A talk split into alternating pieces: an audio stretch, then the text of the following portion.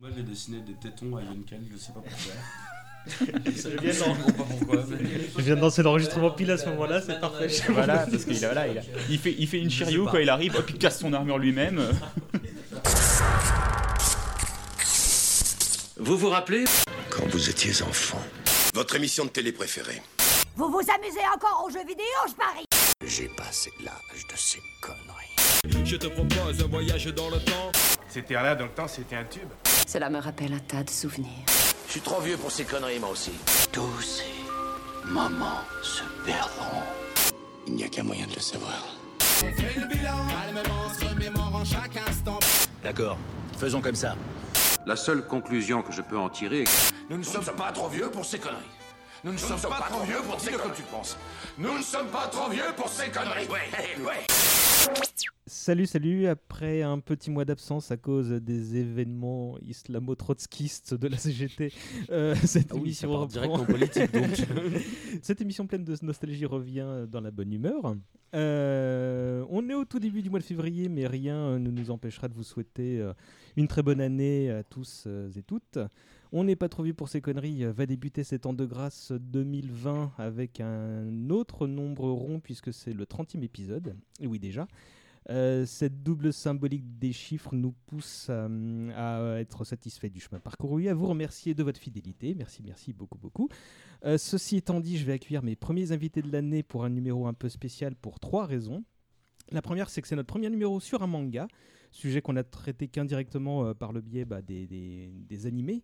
Euh, la deuxième, c'est que euh, le manga en question, c'est Fly, ou euh, Dragon Quest 2.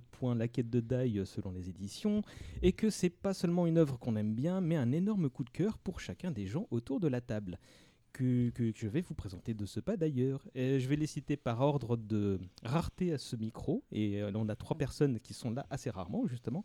Et je vais commencer par le bon cagnard. Salut Comment ça va?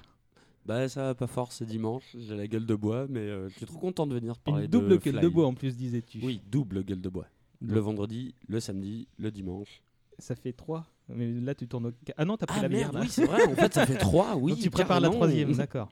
On a sorti la godale pour ça. Euh, on rappelle que tu es l'un des membres de la fine équipe de la cinquième de couve. Oui, mais euh, j'ai pas la gueule de bois normalement quand j'y participe. Donc Normalement. c'est quelque chose que tu me réserves, c'est ça? Ouais, c'est juste pour toi. Euh, Je suis venu euh, déjà parler de Space Jam. Ouais. Je suis venu déjà parler de, des récits horrifiques. C'est, euh, c'est- ouais, c'était l'épisode spécial qu'on avait fait sur, pour Halloween, là, ouais. Du coup, je trouve que tu me sollicites un peu trop. Donc, s'il y a moyen que tu m'oublies pour les prochains mois, pour les prochains enregistrements, ça serait sympa. Ah, bah, écoute, c'est- dans le marbre. Ok, on te revoit que C'est dans un dans an et demi. Euh, donc la cinquième de couve, une émission aussi, aussi bien que son titre est peu original. C'est horrible que tu dises ça parce que euh, C'est très vrai. sur les cinq membres qu'on est, euh, il y en a clairement trois qui détestent le nom de notre émission. Ouais, bah, vous allez pas euh, refaire du rebranding maintenant. C'est ouais, on peut pas. Tu peux rebooter, il n'y a pas de problème. Oui, mais on peut pas. On l'a trouvé, c'est comme ça. C'est nul, mais c'est comme ça. Moi j'aime bien. Euh, bah, écoute, euh, pas de souci, Qui mec. me euh, couvre. C'est pas moi qu'il faut convaincre. sur la jaquette. Salut Romain. Salut. Notre euh, cher écrivain de fantasy euh, nous revient pour un autre épisode si de fantasy. ça. euh, 20 euros en grand format. Et En vrai, ça va. 8 en euros en poche. la dernière fois que tu étais venu, c'était pour le Seigneur des Anneaux, justement. Tout à fait. Comment ça va depuis? Eh ben écoute, euh, ça va, ça va.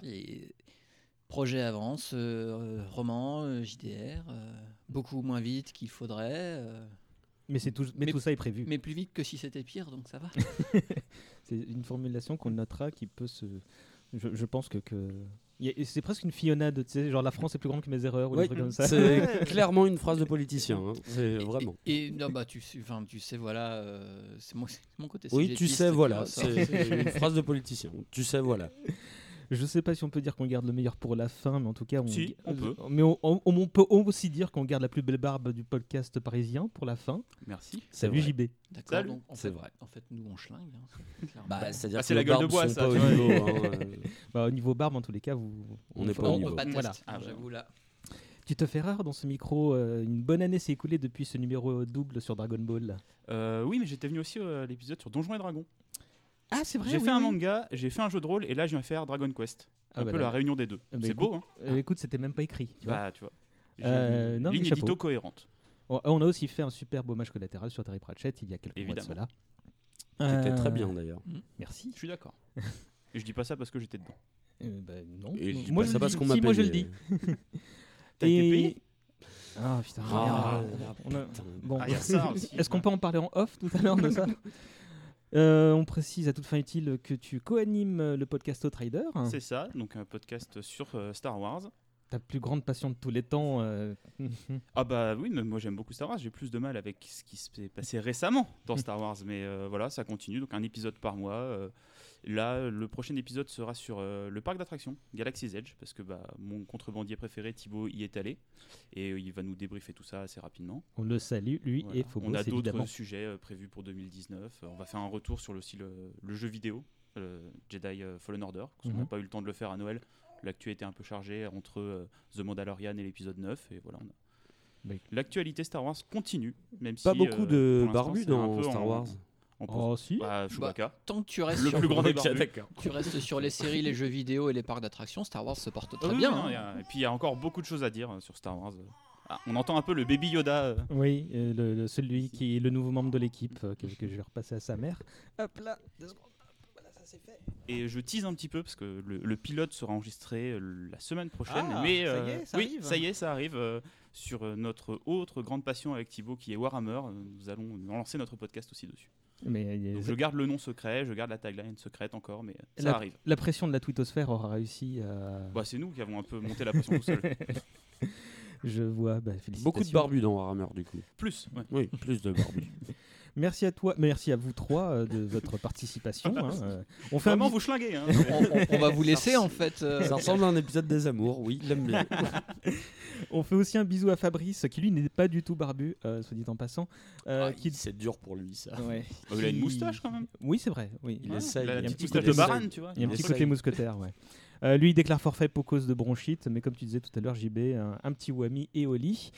Euh, J'annonce qu'il y aura malgré tout un quatrième luron euh, tout à l'heure en la personne de Daniel Andreev, euh, que vous connaissez en tant que journaliste et critique cinéma ou jeux vidéo pour euh, Gamecult notamment, ou comme podcasteur pour euh, After Eight, euh, Super Ciné Battle et bien d'autres choses. Alors il n'a pas pu se joindre à nous, euh, mais je suis parti, enfin je vais partir avec mon petit studio portable pour aller euh, l'interroger, vu que c'est sans doute le spécialiste français de Dragon Quest, avoir son point de vue sur le, sur le manga adapté de cette je suis célèbre saga. pas d'accord. c'est nous les spécialistes. Oui, bon, bah, oui, je, je vais me débrouiller pour la, pour la diplomatie. Donc on l'écoutera tout à l'heure dans une petite séquence qu'on est amené à enregistrer plus tard. Euh, je crois que j'ai tout dit, on va y aller, mais d'abord... C'est quoi C'est un rap qu'il a fait du coup? C'est un... Un slam. un slam Il a fait un slam euh, sur euh, Fly Je sais pas, mais euh, écoute, euh, on va lancer la musique et puis après, si tu veux m'en parler pour que je l'interroge tout à l'heure. hein,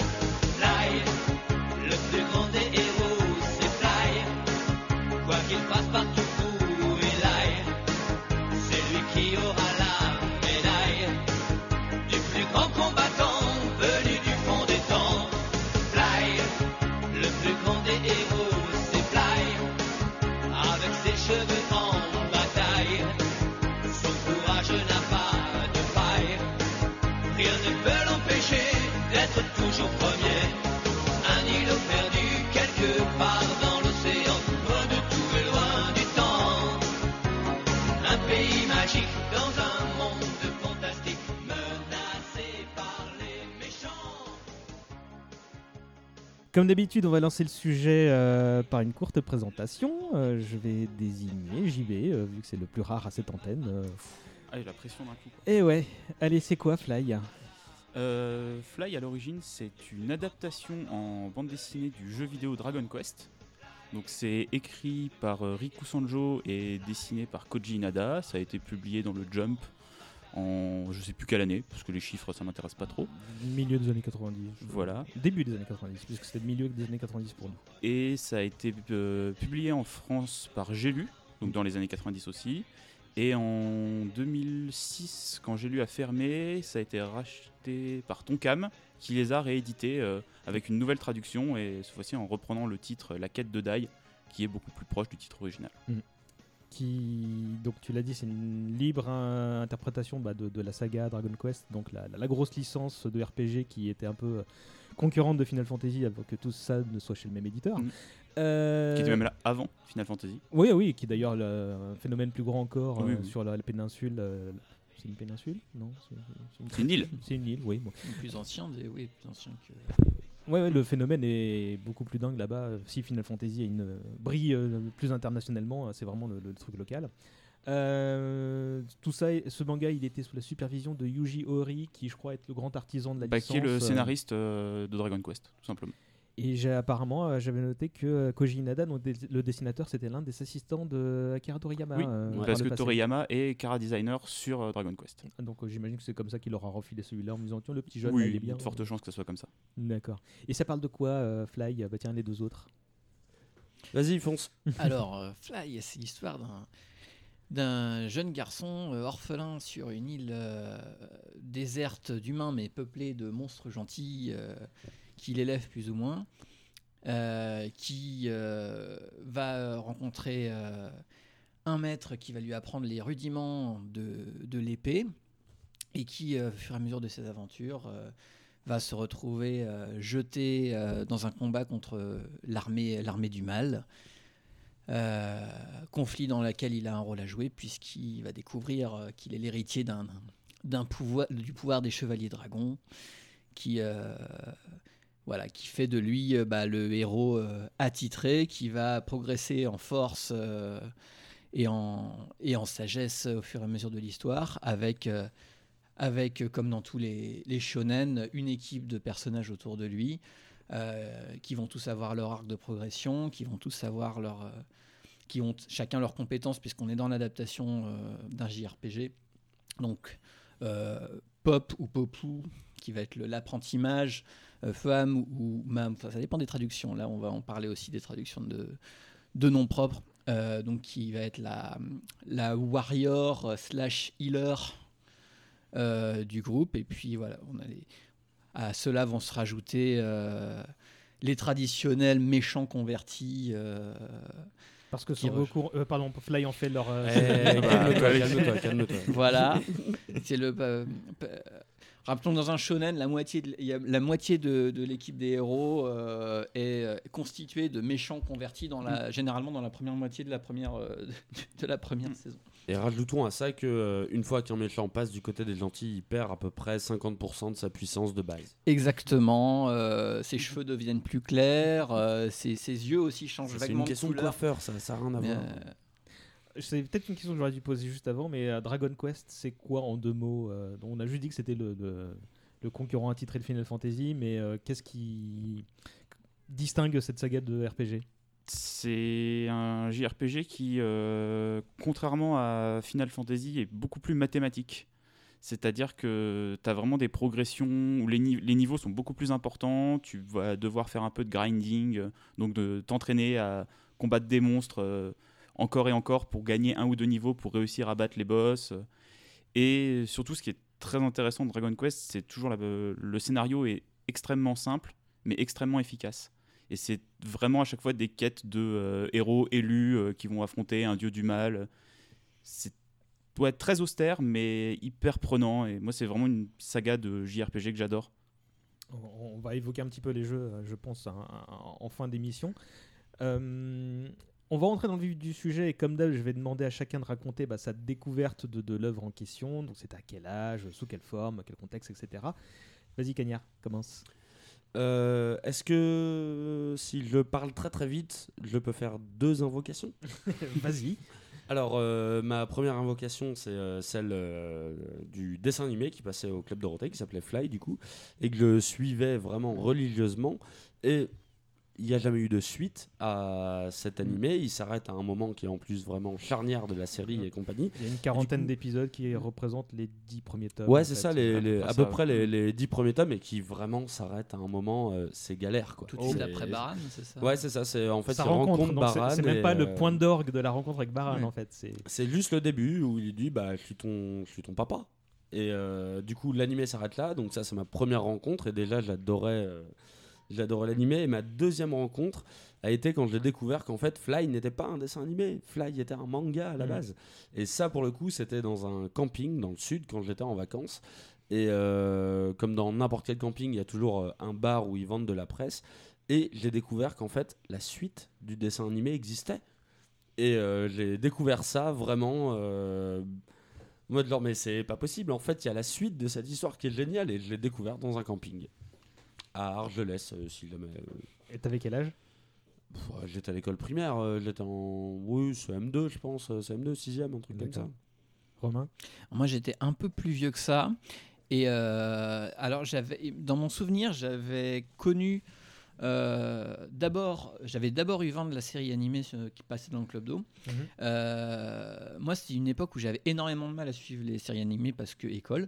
Euh, voilà, les, horaires étaient, faisaient que. Et en plus, le peu d'épisodes que j'avais pu voir m'avait pas tapé dans l'œil euh, parce que par rapport, dans mon souvenir, par rapport à la qualité visuelle de- des- autres séries euh, de, de shonen qui, qui, qui passaient au même moment, c'est-à-dire en gros la fin de- des, Chevaliers et la fin de, des BZ, c'était pas, pas tellement ça. Ça ressemblait plutôt aux premiers épisodes de Dragon Ball un certain nombre d'années avant. Mais j'avais quand même eu envie de suivre et en fait j'ai vu les tomes 1 et 2 du manga de J'ai lu, je les ai vus en grande surface. Et déjà c'était le début de l'arrivée des mangas euh, dans des espaces de vente euh, euh, du grand public. Autre qu'à la librairie Tonkam de Voilà. Quoi. Et du coup, moi, comme j'étais, déjà en train de collectionner euh, tous les tous les volumes de Glénat euh, de DBZ, je me suis dit tiens, si il y a un, un deuxième manga. Et donc j'ai acheté euh, bah, les deux premiers tomes. Et c'est devenu une espèce. et j'ai continué jusqu'à voilà, jusqu'à la fin. euh, donc euh, que j'achetais avec et, voilà mes sœurs les lisaient. Enfin voilà, et c'était euh, euh, mon deuxième manga et mon premier vrai contact avec euh, l'heroic fantasy, euh, qu'elle soit japonaise ou occidentale ou, ou quoi que ce soit.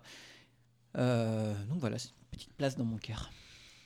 J'y vais. Bah moi je suis un petit peu entre les deux, c'est-à-dire que j'avais des très très bons souvenirs du dessin animé et j'ai découvert le manga un petit peu plus tard euh, quand j'étais pareil fin du primaire, début du collège, en même temps que les euh, JRPG euh, sur PlayStation, je pense notamment à Breath of Fire 3 qui était mon premier contact avec le JRPG et euh, faut que je remercie Fly pour un truc, c'est que grâce à cette série, j'ai pu faire augmenter mon argent de poche. Parce que les Comment donc, t'as fait? Les tomes coûtaient 32 francs. Oui. Eh, Ils ont commencé à 25. Ils ont- Ah, moi, je- moi c'était, ça coûtait déjà 32 francs. Ouais. Et j'avais 30 francs d'argent de poche. Et j'ai quémandé à mes parents Ah, de t'as passer, négocié, de passer à négocié. 35 francs pour pouvoir m'acheter un tome par semaine. Et ça a été fait. Et puis après, au passage à l'euro, bah, ça coûtait 5 euros et quelques. Et j'ai pu négocier 6 euros d'argent. poche. L'économie Voilà. et. Donc, tout- compte. toutes les semaines, euh, j'avais- mon argent de poche le mercredi et je fonçais à la librairie m'acheter un tome de Fly. euh, L'économie et l'inflation. Mais c'est l'inflation, au- exactement, Voilà, euh, expliqué au lecteur par de le manga. Euh, moi, bah, je me retrouve un petit peu dans tout ce que vous avez dit là. Euh, c'était via le club Dorothée et je pense que ça passait un début d'été. Donc en fait, c'est comme ça que j'ai commencé à suivre parce que c'était assidu, c'était quasiment quotidien si Mhm. c'était pas justement euh, quotidien. Donc si Wikipédia dit vrai, c'était début de diffusion en 94, donc j'avais 11 ans.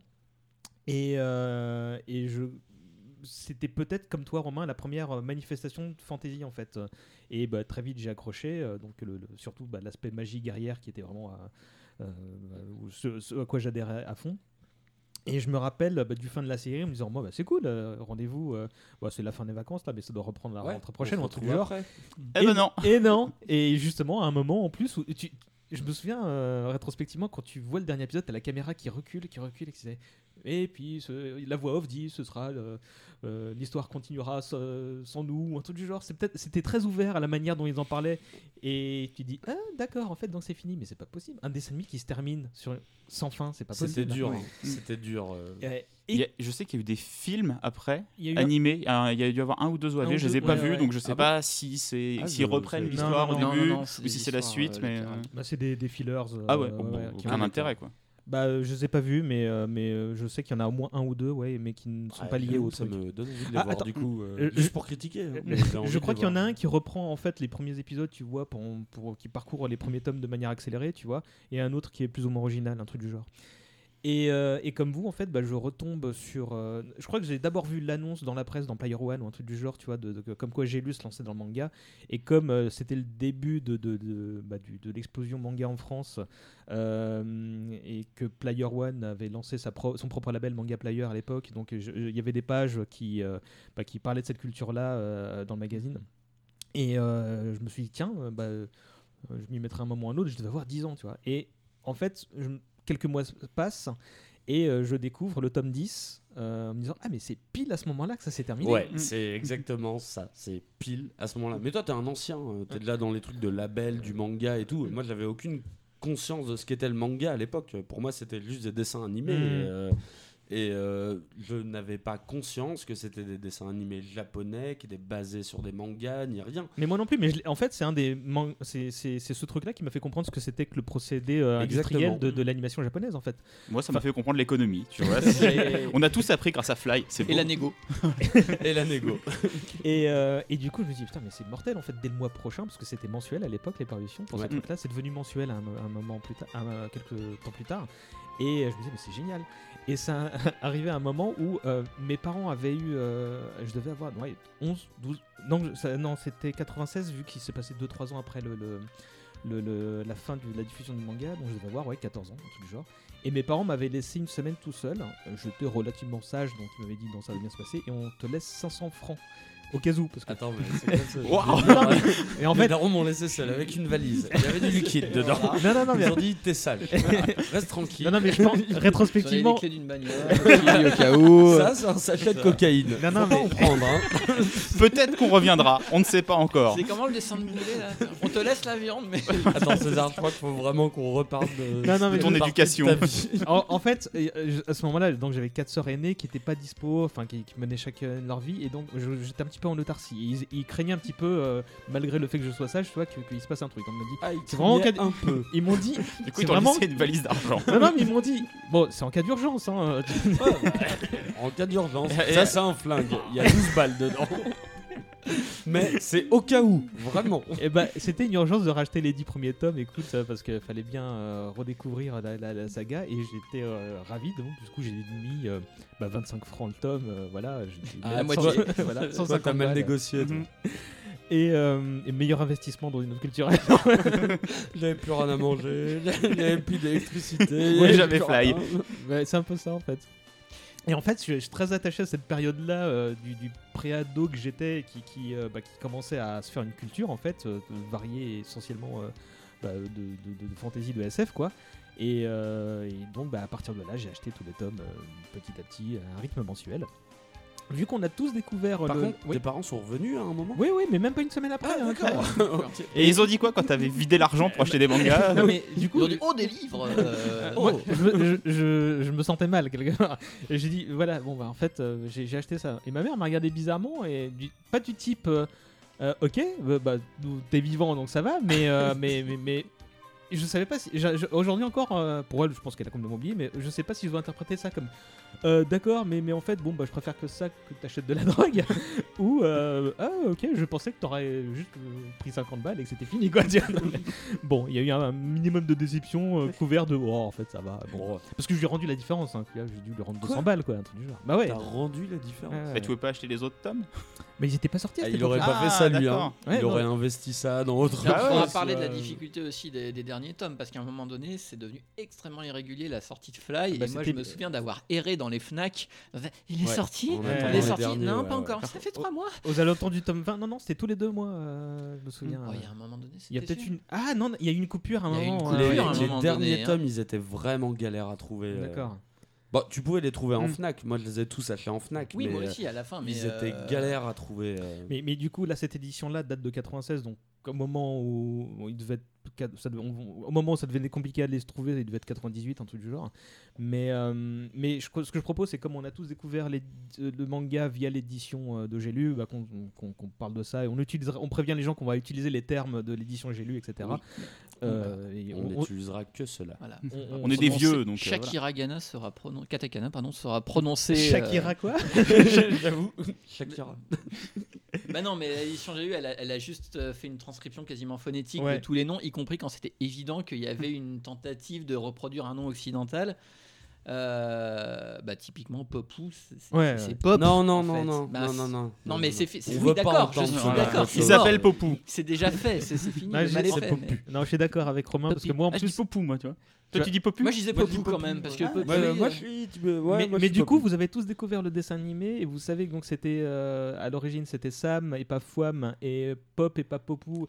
Enki et pas Yunkel. Et donc, euh, vous, vous avez pas eu un moment de forcing en disant non, non, ces gens-là s'appellent Enki, Sam, etc. Vous avez pas, vous relisez pas par-dessus les termes euh Bah, j'ai peu de souvenirs au final en fait du dessin animé. Je J'en garde un bon souvenir, mais j'étais vraiment petit, donc j'ai pas, j'avais pas autant les noms marqués en tête. Donc après, quand j'ai lu le manga, c'est le nom- les noms du manga qui sont restés. Tout pareil, euh, j'ai rien, euh, j'ai aucun souvenir des noms dans le, dans le dessin animé. C'est comme s'il avait redécouvert le manga en le lisant en papier. Hmm. Euh, bon, bah, du coup, qu'est-ce qui vous a plu, vous, directement dans cette œuvre hein? Qu'est-ce que vous y trouviez, euh, JB Bah, au début, euh, c'est vraiment l'appel de l'aventure. C'est le héros qui découvre le monde, euh, qui part. euh, il a son maître, après il part en quête avec son ami, tout ça, et l'évolution assez rapide du personnage de Fly. Mais très vite, euh, j'ai vraiment bien aimé. On en parlera tous. Le personnage de Popu, qui est pour moi le meilleur personnage euh, du manga, et c'est lui que j'ai pris plaisir à suivre Mm. parce que c'est celui qui a la plus grande évolution du début à la fin.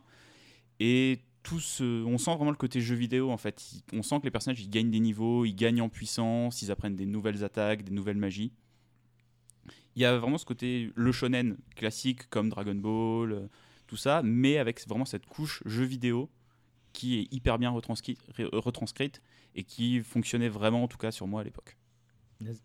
Kenya? Eh ben, euh, je sais pas. en vrai. euh, Je vais me reprendre une bière et je vais vous laisser là-dessus. non, mais vraiment, j'ai beau me poser la question depuis, euh, depuis pas mal d'années, je ne sais pas pourquoi ce manga euh, fonctionne parce qu'en vrai, il est hyper simpliste. Il y a limite pas plus simpliste comme manga dans les émotions, dans l'action, dans le scénario, mais euh, tout ça pue l'honnêteté. L'authenticité. Mm. ouais. L'authenticité, c'est, euh, je ne sais pas, c'est débile, mais j'ai toujours, euh, j'ai toujours euh, cru en cette histoire et c'est ça qui, qui m'a toujours fait vibrer. Enfin, là, j'ai relu deux trois tomes euh, dans le métro avant de venir et c'est ouf qu'à mon âge, j'arrive encore à être ému par cette histoire qui est aussi simpliste.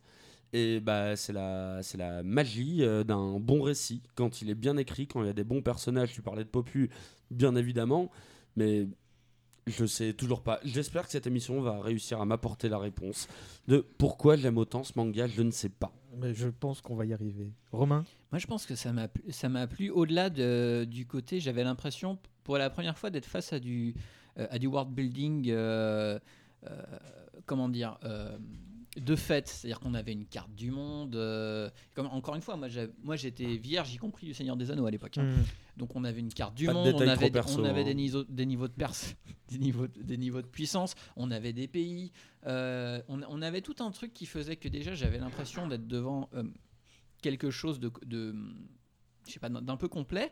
Et puis après au niveau du récit, en fait c'est une histoire de, de, de gamin, mais, mais, mais composée sérieusement. C'est-à-dire que t'as le les méchants quand même c'est le roi du mal et le dieu du mal Ouais, c'est voilà. débile. Euh, tu as, euh, enfin, t'as la princesse, euh, la, la- t'as la princesse Léona, t'as le, et t'as tout- t'as toute une succession d'archétypes qui sont même pas, si tu veux, des archétypes de, de fantasy entre guillemets, qui sont des archétypes de jeux d'enfants en fait, qui sont et, et, et- et en fait ça reste fidèle à ça, y compris dans les moments les plus shonen du monde où il commence à éclater euh, des niveaux de force, etc. Euh, tu vois dans les Ok. C'est bon, Tu il, va- vois, il a déjà fini là où, mourir, là où dans les autres shonen, quand même, il y a un moment donné où quand tu étais gamin, tu te sentais un peu largué par le Ça devenait difficile de s'identifier, tu vois, quand, euh, quand dans DBZ, quand tu commences à, à tripler de niveau de muscle, euh, etc., tu commences à te dire, bon, d'accord, ok, c'est. Clairement, c'est des grands, quoi. tu vois. Là, Fly, c'est un gamin du début à la fin, c'est un gamin.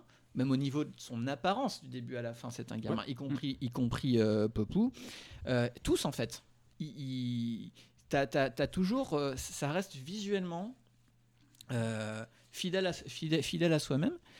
Euh, et je pense que c'est ce qui fait que du début à la fin, en fait, on, bah, quand on est petit, on, ouais, on s'identifie, euh, on s'identifie à cette histoire.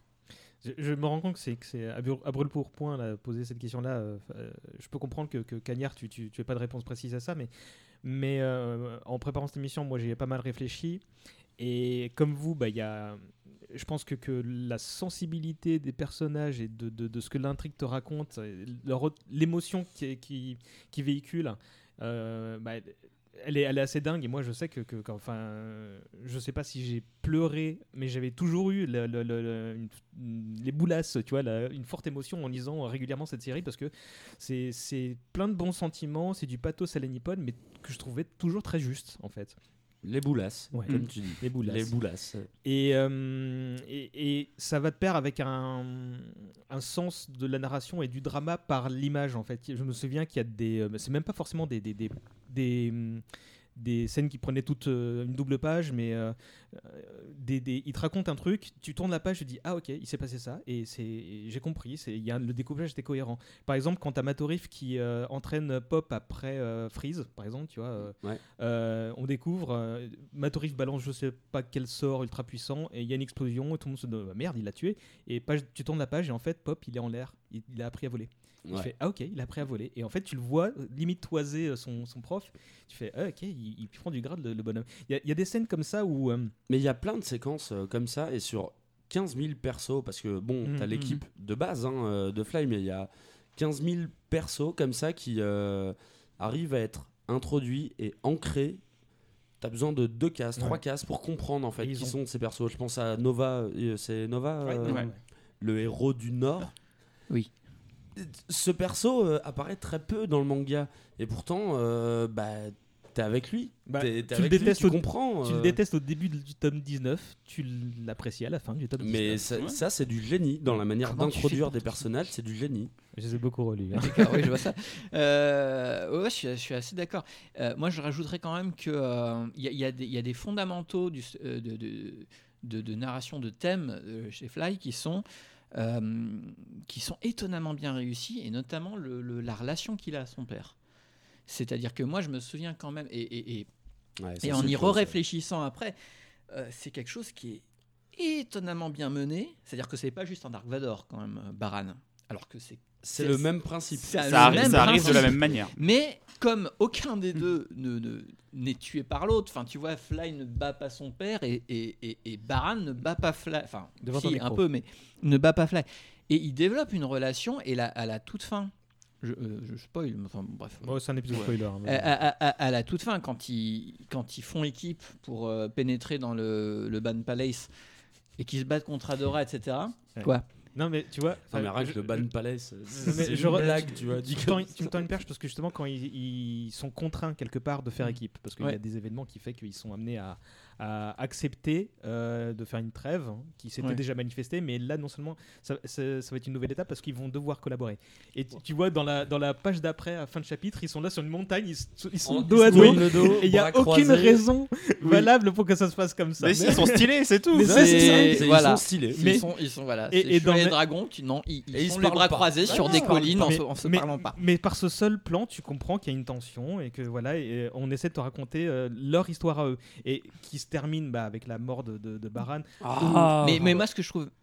Attends, je termine juste là-dessus parce que ça, ça- c'est comme Popou, tu vois, qui, on tourne la page, oh, il a appris à voler. Quand Fly reprend conscience et qu'il y a tous ses amis qui se retournent vers lui et qui font tous la gueule, et tu vois Baran en l'air qui est là depuis deux heures hein, et, qui- et qui retombe seulement quand lui il reprend conscience. C'est débile, mais la force émotionnelle de ce truc-là, de lui dire, ok, euh, a priori il est mort, c'est c'est une explosion pour le lecteur que j'étais, quoi. Bah, Ouais. Surtout quand tu as la case d'après où tu vois qu'il a protégé Fly de l'explosion Ouais. et où il y a la trace de ses ailes Oui. de dragon Oh qui là sont dans les, dé- dans les débris.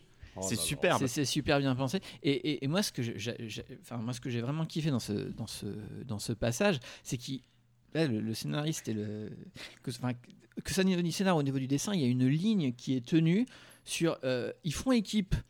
Mais Baran drive le truc. Mm. C'est-à-dire Oui. que Baran, pendant oui. tout le truc, il garde un œil sur, euh, sur son fils. Il, il- il fait mine de le traiter comme un égal. Mais en fait, tu sens qu'il est à chaque seconde, il est prêt à le récupérer en fait. Et c'est euh, Et ils sont pas égaux de toute façon. ils sont pas combat, ils égaux. sont pas Et, égaux, et- euh. et- et- et moi, ce qui m'a étonné, c'est que c'est subtil. C'est Y pas a soit euh, aucun, maintenant euh, on est, ouais. on est, on est, des, on Ils ne c'est- forcent pas le truc. c'est pas maintenant tout. on est des équipiers, ni euh, viens mon petit, je vais te protéger derrière. C'est il le laisse, et tu, tu le vois qu'il le laisse faire des trucs et qui est effectivement au dernier moment il s'interpose parce que euh, quand ça devient vraiment sérieux, euh, Ouais. il dit bon allez on va on, maintenant euh, laisser faire les Les grands. laisser faire les grands quoi. Alors, marrant Là, il va y avoir des morts, donc on laisse faire les moustachu, euh, papa, il est à la moustache. donc, Ouais. euh, mais limite, moi, ça me fait penser à un duo. Enfin, je me souviens qu'à l'époque, quand je l'ai découvert, tu sais, c'est un peu le duo le plus improbable, alors qu'ils sont père et fils. Mais ça me faisait limite penser à un côté l'arme fatale, dans le sens. euh, le duo qui doit pas fonctionner. Dans le sens où euh, leur, euh, leur relation euh, ne fonctionne pas, leur. leur euh, Leur alchimie, euh, leur alchimie ne est pas fonctionne naturelle, mais et elle- tu vois cette séquence où ils se tournent le dos en se croisant les bras, ça donne vraiment. on est, euh, il y a vraiment un côté. Tout est fait pour qu'on ne s'entende pas, Mm. mais ça va fonctionner et euh, bah ça donne un, ça donne un passage de ouf. euh. Un, un des trucs qui, bah, vous, c'est, t'as commencé à en parler, euh, JB, bah, c'est l'évolution des persos et évidemment il y a celle de Pop qui est dingue et qui est peut-être la plus incroyable en Qui est- fait. parce que c'est peut-être la plus longue en fait. Mm. C'est le personnage qui évolue le plus entre le début et la fin. Tu commences avec un apprenti peureux qui a pas envie Peureux, d'être là, ouais, qui- plus qui est grand un- qui est magicien de- de- de- insupportable au début. euh. Mais c'est pas long. Non, voilà, mais pas long. et ça arrive, il, il comprend que euh, Fly a besoin de lui, il comprend qu'il est important pour le héros, qu'il peut faire des choses, euh, qu'il est puissant, que si il suit euh, les écrits et les dires de son maître, il fera des grandes choses et plus ça va, plus Bah, il, il- évolue. Il devient le plus grand magicien. Voilà, et à la fin, il est, c'est lui qui relève Fly dans le combat final. Et moi, ce passage où il, il explique à- au dieu du mal ce que c'est de vivre en humain et Fly se relève à ce moment-là, Mm. il est incroyable. Moi, moi, ce que j'avais aussi un peu pitié de vous parce que Fly, il a son épée quand même. Ouais. Et, et- et bon, et, en- et mine de rien, t'as trois personnages qui ont des épées. T'as Yunkel, t'as Aban et t'as Fly. Tous Oui. les autres, ils ont autre chose. Donc peu- Fly, quand il arrive, il est à peu près sûr de, de pouvoir faire un truc avec son épée. Popou, il tombe systématiquement contre des mecs qui ont une protection contre la magie. Oui, ah bah, Bah c'est vraiment. parce que systématique. sinon, il serait trop fort. Ou alors contre Adora directement, Voilà. qui est juste euh, lui Bah, fort en trop tout, balèze. quoi. Voilà. Qui a une épée dans la main. Et donc, Voilà, tu, tu- euh, comme moi, à chaque fois, je me dis, mais il a raison d'avoir euh, d'avoir peur. C'est bien, évidemment, tout ce qu'il a appris. Enfin, rien de ce qu'il a appris n'est utile face au crocodile. Complètement. Crocodile, il, est, euh, il a une résistance à la magie. Yunkel, il a une armure contre la magie. Euh, donc, c'est vrai que. Popou- et d'ailleurs, Popou, il, se- il commence à décoller quand il apprend euh, Medoroar, quand il apprend. euh, Oh non, il la- décolle Non. avant. Il décolle avant. Il décolle Mais avant, mais en termes de puissance, en termes de puissance. je Mais- parle. mais le moment- commence vraiment à se sentir utile à ce moment-là, quoi. Il non, peut dégommer quelqu'un. jusqu'à la, en fait, il jusqu'à peut- la fin, Popu ne se sent pas utile. À partir de. Medoroar, il peut one-shotter les gens quand il même. peut Mais ça marche pas. one-shotter, Mais ouais, c'est Ça, ça. ne marche jamais. En fait, euh, c'est le truc de Popu, c'est que Popu, du début à la fin, il se Ça sent comme la pire merde du monde, et c'est ça qui est génial. Euh, C'est, enfin, Je, je pense que jusqu'à ce qu'il ait son talisman qui brille euh, au moment où il sauve Mururu, Oh. Quand il, arrive à faire une incantation de, il ne de se en considère fait. pas comme utile. En plus, Ah mais vraiment pas. Ça arrive Et, à ce moment-là. Il, il- il n'y croit pas et de toute façon, enfin euh, le courage de Popu qui correspond à son talisman, ça démarre au tome euh, au tome 3, au tome 2, je sais plus vraiment quand Ouais, euh, trois, bah, quand il est contre Crocodile en fait, qui fuit, ouais, puis finalement. qui euh, revient. Putain, mais Oui. moi c'est un, ça c'est un passage qui Mais- m'a parce qu'en plus Aban le présente dès le début comme quelqu'un de peureux qui ne fait pas d'efforts, qui euh, qui est vantard vraiment et il tombe sur ce groupe de magiciens qui est exactement ce qu'il est censé être, c'est-à-dire des mecs qui sont que dans l'apparence. euh, ouais. et Mm. d'ailleurs, ils proposent de l'embaucher. euh, ils lui disent Bon, on a de la place pour toi euh, si tu veux. Et c'est le moment. C'est le moment où il a décidé de Non, je vais pas être comme ça. Et je vais y aller alors que je vais me faire défoncer. Et je sais que je vais me faire défoncer. Mais il y va. Et il nique euh, sa baguette. euh, Enfin, Ouais, oui, de c'est une magicien, baguette, ouais, je crois. euh, Et Mais c'est un plan. Et à chaque fois, tu vois qu'il gagne en intellect en fait. Il Parce gagne en oui, intellect. con- Contre Sigma, faire semblant d'utiliser son arme Oh secrète, là en fait, non, tu vois, des trucs comme ça. la déesse de la victoire, Voilà. elle te gifle. Et euh, mais c'est le moment que tu as cité, là, celui où on- il se révèle en tant que disciple du courage, parce que bon, ils ont chacun une valeur à mettre en avant, et, et on- tout le monde pensait que c'était Fly qui était le disciple de courage, et en fait, bah non, il s'avère que c'est lui. Tu dis, mais oui, c'est évident, c'est- c'est c'est- c'est tellement vrai avec tout ce qu'il a parcouru, tu vois. Mais, mais ces évolutions, en fait, là, on a, on a cité la plus, euh, la plus importante, je pense. Euh, mais euh, que ce soit euh, bah, les personnages euh, de la, du cercle intérieur comme Unky et donc là, son arc de rédemption qui, qui dure mais qui est plutôt bien fichu aussi.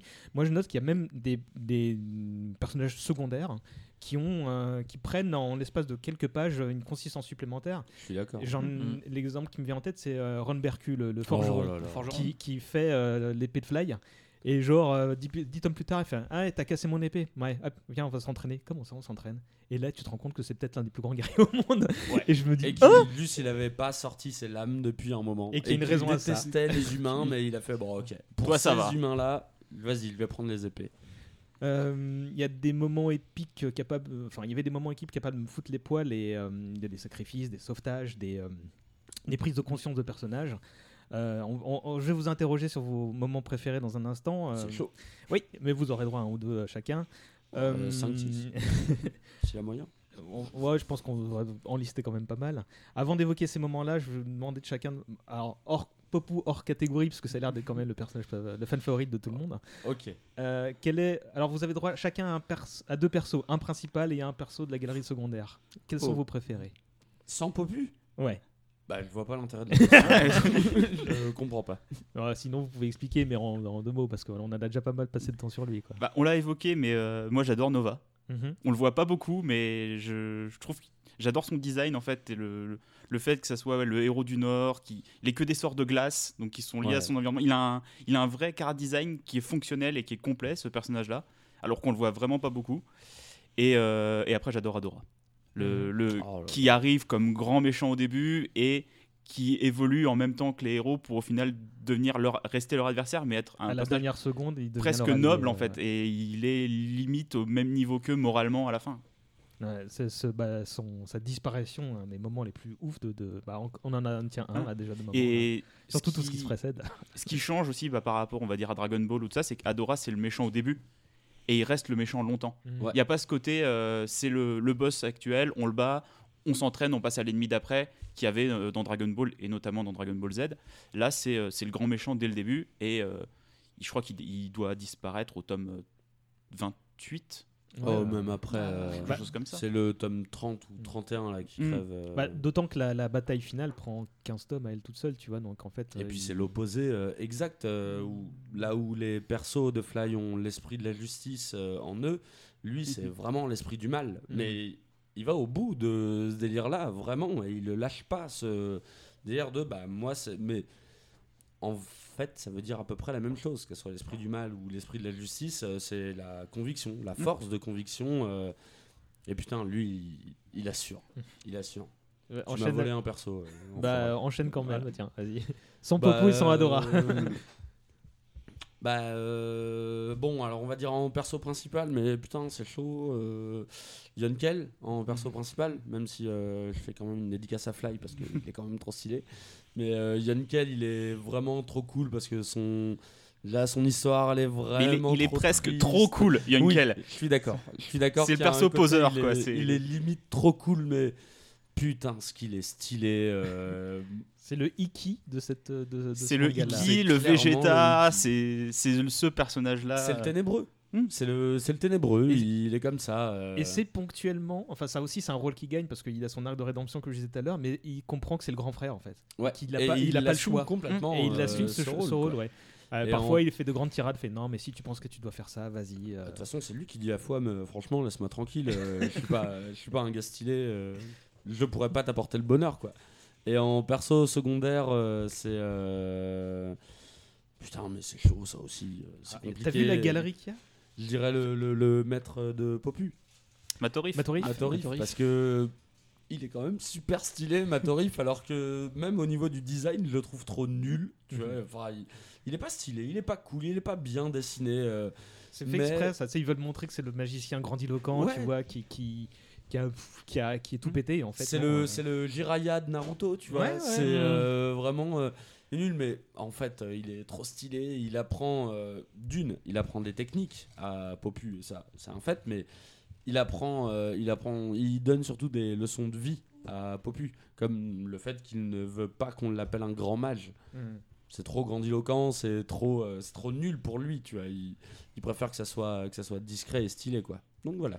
Et c'est le personnage euh, un peu à la Tortue Géniale aussi, qui a les, Oui. les petites vannes de cul qu'il y avait dans les mangas à l'époque. euh, le petit vieux un peu pervers euh, qui va tripoter les personnages. et- Ça, ça a pas très bien vieilli, tu vois. Non, Non. non, non, non, non, c'est. Mais ça va, abusé, même voilà. quand Et ça, il y a- mais ça, euh, ça- Oui, il a une grande relation avec sa nièce. Il y en a un petit peu ouais. dans, dans, dans le jeu Dragon Quest, il y a encore ce côté un peu euh, Mais autant fripon des fois. Et... Autant en plus pour Tortue Géniale, c'était tellement constitutif du personnage que ça, ça choquait pas. Autant Matorif, tu sens que ça sort un peu de nulle part quand même parce que par ailleurs, c'est il a pas du tout. Tu vois, il est, il- il- son, son- sa perversité ne fait rien avancer alors que Tortue Géniale, c'est euh, au début de Dragon Ball, c'est c'est tellement absurde. Enfin, le, le manga est tellement absurde Mm. que ça fait, c'est un truc qui fait avancer l'histoire, quoi. De Bah, fait. il gagne un combat euh, du fait qu'il saigne du nez quand même. Tu, tu vois, oui, voilà, c'est ça. Non, mais Matorif, tu le vois juste 2-3 cases, euh, et puis, et puis à part ça, sinon il entraîne beaucoup. il fait Mais, des- mais d'ailleurs, justement, cet aspect-là, il disparaît concrètement jusqu'à ce qu'il devienne un peu malade, etc. C'est ça. et que- Oh, bah, il son- devient malade. Ouais, vite c'est quoi. tellement triste. Mais je veux dire, euh, tu- Euh, mais il va quand même lui enseigner la dernière technique. Et à alors côté- qu'il est en train de cracher du sang. Et à côté de ça, enfin, quand il vient sauver Pop, justement, là, euh, tome 12, euh, après la tu vois, où il y a Adora qui vient à tous les buter Ouais. dans leur sommeil et qui sort sa, sa plus grosse incantation, là, et que lui, fait, il fait la même, fait bah ouais, bah quoi. Il est tellement Mais moi, moi, ce que. Alors, du coup, euh, ouais, non, c'est. Vas-y, enchaîne avec tes Ouais. persos. Bah non, bah du coup, j'allais passer là-dessus. Euh, les persos que je trouvais. Bah moi, d'abord, j'ai vraiment euh, une préférence pour Baran. Parce que c'est euh, le pro. C'est-à-dire que depuis le début, on, on- on est farci la tête de Aban, qui est le vrai héros, qui ma- machin, etc. Sauf que, en fait, quand Baran arrive, qui est chez Dragon, son rôle, c'est de maintenir l'équilibre dans l'univers. Et c'est le pro, quoi. C'est-à-dire que lui, jusqu'à dernièrement, son métier, c'est de, c'est de mettre sur la tronche à des types comme Adora, comme Bern, etc. Mais surtout qu'on te dit Donc en même trois quand il- cases. même quand il est surclassé, tu sens qu'il a tellement le. Et, et- et- Il a le seum, hein. il a- mais ouais, mais c'est pas que ça, c'est juste. C'est. C'est son taf. Jusqu'à la fin, il est là pour euh, empêcher les choses de, de- empêcher les choses de trop péter. Quoi. Mais justement, c'est censé être un équilibre, Baran, mais euh, c'est. oui, et il ça a- toute son histoire, c'est qu'à un moment il a pris parti. oui, il a pris parti et, et On, mais l'a un peu incité à prendre parti. on l'a un hein, peu- ouais, ouais, ouais. Oui, mais il a pris parti. Et moi, et, et l'autre perso que je trouvais effectivement très bien géré, euh, et c'est- c'était Matorif. Pour ce moment, euh, effectivement, où il sort le, le, le- l'incanta- le, le- le Begiragon, quoi, la, une- la, la plus haute classe. C'est-à-dire, parce que depuis le début, pareil, on nous dit il y a un équilibre Devant entre les micro. monstres. Il y a un équilibre entre les monstres, les dragons et les humains. Et depuis le moment, quand- depuis le début, quand même, tu vois les humains se faire grave maraver par euh, des espèces qui sont plus puissantes. Et puis t'as Matorif qui arrive contre Adora, qui sort la même incantation que lui. Et là, tu dis ah ouais, les, en fait, les humains, euh, quand ils sont pas complètement des gros lâches, ils ont le même potentiel en fait. Gros Et, discours euh, sarkozyste en fait. ouais. Et, euh, et le, discours potentiel. Mais enfin, La- la- la- la- la- il est- Alors, euh, le pas fait sarkozyste, quoi. Alors, tu euh, vois, moi, le je- papounica qui se Moi lève je, tôt, pensais hein. sur, moi je pensais qu'on était sur de la bienveillance et puis tu commences à balancer des choses comme Je me ça. pas que Matorif avait parlé de Karcher Euh, hein, voilà. euh, devant la maison. Il a pas dit euh, oui, on va vous en débarrasser, Dora. Non. Mais, euh, Non, non, bah, je, enfin, je, vais, je, vais, je vais faire une story Twitter, hein, méfie-toi. Euh, non, mais et, et du coup, ça fait partie de ces. moi, c'est du coup, c'est des personnages qui sont restés en tête comme des euh, personnages qui ont vraiment, tu vois, consolidé le, le monde tel qu'il était jusque-là seulement décrit et de, de manière très classe et très maline, en fait. Mhm. Euh, euh, bon, euh, comme tout le monde, c'est Popou. en fait, il y en a dans le cercle intérieur, justement. Donc, il y a. il y a- tout, tout le monde a une consistance de dingue. Tu vois, il y a Sam, donc la warrior, qui, qui se remet en question et qui se dit non, mais je suis plus utile à ce groupe-là et, qui, et je vais revenir. Et coup, on elle, la revoit. ch- elle change de classe de personnage. voilà. Elle Comme, dans les. RPG comme dans les Dragon Quest où tu peux changer la classe d'un de tes personnages, bah elle, elle était guerrière euh, Euh, guérisseuse. guérisseuse euh, et ouais. elle passe moine. Et Ouais. euh, Non, moine combattante. Moine, Moine, karaté. euh, Bah, moine karaté, puis moine, je fais plus de DPS moine dans que les- tous les autres voilà. combinés, en fait. hein. moine Euh, dans les dans les JRPG, le moine c'est celui qui met des coups de poing et des coups de pied quoi. Donc. Non, mais moine qui va utiliser ses incantations de, de, de soins de Oui. manière offensive. en Tellement Ouais, ouais. soigner les gens, ça les blesse. C'est ça. Mais euh, en fait, euh, c'était une manière de, de citer un petit peu le, le- le- le groupe de 5, des 5 disciples d'Aban, pour arriver à Léona qui n'en est pas une, mais qui le Mm. devient par, bah, par euh, cooptation. Ah ouais, c'est ça. Bah, Et- qui devient l'héritière d'Aban. euh, qui- elle directement, le ouais, rôle euh, d'Aban. euh. À la fin, oui. et euh, qui a qui, bah, au début de la de- du manga est la princesse à sauver et qui en fait euh, véhicule beaucoup plus que ça euh, dans, dans- à la toute fin quoi c'est elle a un rôle tout aussi constructeur pour Fly que Popou tu vois ils sont clairement euh, euh, elle, elle lui montre en fait euh, pourquoi il est important et qu'est-ce qui est important Et c'est aussi un personnage qui euh, joue beaucoup sur les, les dynamiques de couple, qui est un petit peu dans Oui. le, un peu tardivement dans le manga, mais euh, qui est amoureux de qui, qui est amoureux de machin. Et elle, elle aime bien les ragots, les trucs comme ça. Et tous ces petits passages, je trouve qu'ils sont hyper drôles en fait. Mm. ouais ils Euh, sont Popou qui est amoureux de Fouam mais qui ose pas lui dire, Fouam qui est amoureuse de Yunkel mais qui veut pas lui dire. Et elle, elle est Mais- hyper honnête euh, à ce sujet-là, ouais. alors qu'ils Oui. se disent Elle est cash, avec ouais. Fly. Bah, Bah, d'ailleurs, ouais. c'est elle qui dit à Sam bah, maintenant que t'as plus ton pistolet, tu sers à rien en fait. Oui, c'est vrai, c'est vrai qu'elle est très, euh, elle est dure. Dans et, et là, t'as une case où il y, a un échange de regards, tu fais oh là là, et en fait, Sam répond non, mais c'est vrai. T'as raison. Et mon deuxième perso, c'est Rafa Ruto. Ah, Parce mais- qu'on on le voit. Oh, le un gros demi. japonais. Putain, le, le da- le dark, le dark maul de Fly quand même. hein. Mais- Oh, mais arrêtez, il est trop bien. Bah ouais. Mais pareil, il est, en- il est encore plus cool que Yunkel, tu vois. C'est vrai. Oui, mais euh, bon, il lui a filé son armure. Bah, c'est il la reprend Ouais, euh, attends, il la reprend. hein, ouais. C'est pas pour mais- revenir sur Popu encore, mais euh, quand il va affronter les trois généraux euh, Ah, bah, dragons, il se fait euh, bon, il en défonce un, il se fait un peu défoncer. Yunkel vient le sauver. Moi, c'est toujours une séquence que j'ai adorée, c'est que Yunkel vient le sauver et euh, il lâche cette euh, lyrics trop stylée de Vas-y, celui-là, tu peux le finir. c'est genre, c'est ouf, le gars, il est déjà mourant, tu vois. Et Popu est là, genre, ah, merci de me laisser le finir. Et il le finit en plus avec deux incantations. euh, je sais plus, je crois, c'est Yora, tu vois, un truc comme ça, mais. Si- C'est Yo tout court. En C'est plus, Io, c'est Yo euh, tout court. Et en plus, il est pas. il est, euh, euh, euh, Pofu répond, euh, l'air de dire. Ouais, c'est vrai, t'as raison, je peux le finir. Ouais. Mais c'est tellement c'est pas. génial. Ah, tu es sûr, merci de me faire confiance. C'est là. Ouais, ouais, non, c'est vrai. Non, c'est bon, ok, d'accord. celui-là, je peux le finir, c'est bon, euh, je me le fais, celui-ci. euh. Ouais, il me reste 3 PV, ouais, c'est faisable. c'est faisable. Bah, il l'a fait. Euh, c'est le moment euh, fatidique où on va succéder les, vos moments préférés. Vous allez expliquer pourquoi. Et on va faire un ou deux tours de table. Bah tiens, reprends JB. Bah, euh, tu, Tu l'as un peu volé euh, mon moment de bravoure euh, préféré parce que c'est quand Popou il part euh, tout seul euh, combattre les trois euh, chevaliers Ah, dragons où il, fait semblant euh, de vouloir se, ba- se barrer pour pouvoir. Il s'énerve. Bah, son euh, lâche, euh, voilà, il, il dit non, son mais de toute façon on va perdre, ça sert à rien, je m'enfuis. En fait, il s'enfuit pas, il part limite se sacrifier pour aller bloquer les trois chevaliers dragons tout seul. Et Et, se c'est son premier c'est sacrifice. son parce premier sacrifice. Donc, ouais, en fait, les moments de bravoure, moi, c'est ceux de Popou à chaque fois, euh, quand Normal. il se surpasse. euh.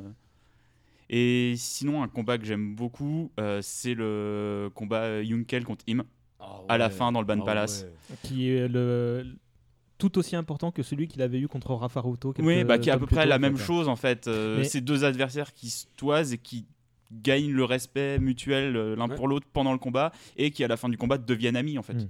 Il y, a- il y a clairement un truc, euh, comment dire, où, toute allusion euh, à connotation sexuelle mise à part, euh, Anki, Ankel a son propre cercle, tu vois, dans, dans, dans la saga, où en vraiment il y a toujours des jeux, des rapports, tu sais, de euh, je suis plus balèze que toi, mais je suis aussi plus sage, et en fait, je te pousse vers le haut. Mm. Et euh, entre Rafaruto, qui, qui apparaît comme, bah, comme euh, un arbin, euh, connard de service, en fait, non, et le mec, il, est, il arrive pour expliquer pourquoi il est dans ce camp-là, pourquoi Baran est comme ça. Il est très chevaleresque. Euh, ouais. Même au niveau de, de Baran, Mhm. il est très. Il est très loyal envers il est lui. Très loyal envers Et lui. bah, c'est pour ça qu'après il est loyal envers Fly et il le dit directement. Il dit bah non, bah qu'est-ce que je fais maintenant Euh, Voilà. Bon, euh, ton père m'a dit euh, que je devais t'obéir. Donne-moi des ordres. Mm. Et, et du coup, le, le- ce petit cercle, ce petit trio qui se crée là, à la fin, là, et tu, tu vois qu'il y, a- qu'il y a une espèce de triangle, pas amoureux, mais peut-être que si, tu vois, la, Ouais, la bromance. Ouais, ouais. euh, Il y, a- il y a plein de trucs qui se mélangent. Et euh, t'as une qui est un peu jaloux, je fais non, mais on- c'était moi ton copain, pourquoi c'est qui ton ex là C'était moi ton copain. C'était, euh, vas-y Romain, toi ton, un de tes moments Un de mes moments préférés. Bon, à la mort, la mort de. Alors, du coup, c'est. Mais je vais, les deux que je vais, premiers que je vais citer vont être dans un mouchoir de poche, euh, quasiment l'un après l'autre. C'est la mort de Baran et le premier combat contre Ban. La mort de Baran parce que, comme on a dit, la, la silhouette des ailes euh, dans les ruines Oh qui montre qu'il l'a protégé de l'explosion, le fait que c'est qu'il est mort, mort. C'est- C'est Ouais, bête, que- c'est bête, mais, mais c'est inhabituel. Je quand sais même. plus lequel des deux le disait ça en off, mais en fait, il y a très peu de morts. Il y a très morts, peu en de fait. morts parce qu'en Ouais. fait les gens meurent un peu, on va dire hors champ et ils reviennent alors que là vraiment, bah, la il y y a son cadavre. Tout le monde est là. Ouais. Et il a raison. euh, la mort de Baran, ça arrive euh, de Aban, ça arrive au tout début. Oui. Au- vraiment au tout début. Bah, c'est tome Et C'est la, 3 moi- quoi. c'est la moitié. J'avais pas Ah oui, été, euh, j'avais pas Ah, été tu parles de Aban Baran, Ah, de Baran. Oui, Ah d'accord. non, pardon, c'est moi, désolé. Oui, Non, Aban, euh, du coup, lui, il trop revient aussi. parler d'Aban. Euh, A- A- Aban est, pas un personnage qui me reste. euh, je trouve que c'est le moins réussi de, de- de tous. C'est le plus. Il est, il est là parce qu'il faut bien qu'il soit là en fait. Mais tu sens que. Il fallait un modèle. il fallait un modèle et bon. euh, pour, pour moi, enfin, le, le- pour moi, de toute façon, le manga il décolle vraiment en termes de quand, quand Baran, euh, enfin voilà, parce Mm. que ça amène un enjeu par rapport à Fly. Euh, et, et donc quand il meurt, après avoir prouvé que quand même dans sa forme ultime, il est, restait plus fort que Adora, que Adora, que Adora euh, nanana. Donc sous-entendu, à part Ban, il y a juste personne Mm. qui peut lui. Euh, je trouve que c'est admirablement mené. Et puis après justement l'arrivée de Ban, qui les écrase tous. Là, tu t'en doutes un peu. Là, tu te dis bon, j'ai du Faut mal. vraiment que tu parles dans ton Excuse-moi. tu t'en doutes un peu, tu dis le dieu du mal, il va être fort. Euh, mais en fait, ce qu'on nous montre, c'est quand même que l'intégralité de toutes les de tous les progrès des personnages, de tous les personnages Ouais. qui ont eu lieu jusque là, Ne vaut rien. ne, ne- ne- ne- voilà, ne vaut rien, ne vaut rien du tout. C'est-à-dire qu'ils sont tous l'épée de Fly est brisée, euh, Medoroa de Popou ne sert à rien. euh, Et il claque des doigts. il claque, il claque il des doigts, claque des doigts, quoi. voit qu'il fait même pas d'effort. quoi. Ouais, et moi, il y a un truc qui m'avait m'était resté c'est qu'il a une réplique à un moment donné où, euh, où je sais plus euh, que- lequel des gentils lui dit euh, Ça t'amuse de, ça t'amuse nous de nous torturer, torturer, Et lui répond Euh, Est-ce que ça m'amuse de torturer des êtres inférieurs avec une puissance acquise après des millénaires d'entraînement Oui. Et là, tu dis Ah ouais, en plus, ce mec, c'est c'est pas. C'est vraiment le méchant. entraîné. Non, mais tu te dis surtout Ça devait être un, un perso lambda. Et il s'est entraîné pour arriver là. C'est-à-dire que d'un seul coup, tu dis En plus, je peux même pas je, je- je- je suis obligé de l'admirer comme j'admire les héros qui s'entraînent pour arriver à leur niveau quoi. Et euh, Il est arrivé là où il il voulait. arrive et donc tu te dis mentalement ce mec il est aussi supérieur. Il a il est résilient quoi. C'est Mm. pas euh, ça lui ça lui tombe pas du ciel euh, sa force. Il euh, moi, je vais. Attends, vas-y, euh, Cagnard. Je vais, euh, On a le droit à combien de tours? on va faire un- au moins deux et on verra après. Ok. euh, bah, tour 1, c'est euh, le sacrifice de Popu. Lequel Lequel? Oui si. Le Le vrai. sacrifice de Popu. euh, quand euh, il se sacrifie euh, Ah adore. pendant le combat avec, euh, Baran. euh, avec euh, Baran. C'est vraiment un moment. euh, Bon, allez, petit flashback, euh, petit flashback en arrière. À l'époque, les mangas s'achetaient en centres commerciaux, en hypermarché. Et euh, j'allais faire les courses avec mes parents chez Mammouth. Et euh, à chaque fois, mes parents me laissaient au rayon bande dessinée. Je lisais, euh, je lisais les mangas euh, pendant que mes parents faisaient les courses. Et quand j'ai lu cette séquence où Popu se sacrifie en balançant. C'est quoi déjà le nom de l'attaque euh, Non, c'est. Megante. Megante. Megante, ouais. Et bah, je me suis mis à chialer en fait. je me suis mis à chialer dans le centre commercial. Je me souviens parce que ma mère est venue me récupérer parce que c'était à la fin des courses. Elle m'a retrouvé en train de chialer en lisant un manga. Du coup, elle était là, mais qu'est-ce qui t'arrive euh, Mm. Quelqu'un t'a tapé et tout? Et j'étais là, bah non, mais c'est Popu. c'est c'est trop triste. Bon, elle m'a pris pour un gros débilos. Jusque-là, ça va, c'est pas très grave. Mais c'est une séquence que. Elle m'a, elle m'a vraiment affecté. C'est la première fois que j'ai chialé en lisant un livre, euh, en fait, tout simplement. Elle Et à chaque fois que je la relis, euh, ça fonctionne, en fait. elle est d'autant plus tragique qu'il regarde Flay en disant si vraiment après ça tu te souviens pas de moi, Mais euh, parce qu'il a perdu la mémoire. Les répliques de ce moment-là sont géniales. Et Fly qui se met à gueuler, je ne t'oublierai jamais et compagnie. euh, c'est, euh, je crois que c'est une des séquences les plus dramatiques que j'ai, euh, que j'ai pu lire parce que j'ai vraiment cru à la mort de Popu. Mm. J'y ai cru. Ah bah, on, on sait de quoi est capable cette incantation-là, vu que c'est un des éléments constitutifs de, de la série. Il y euh, avait vraiment un côté miroir où euh, Aban s'était sacrifié en la faisant. Donc on savait que c'était l'incantation ultime Mhm. de quand celle-ci tu la lances.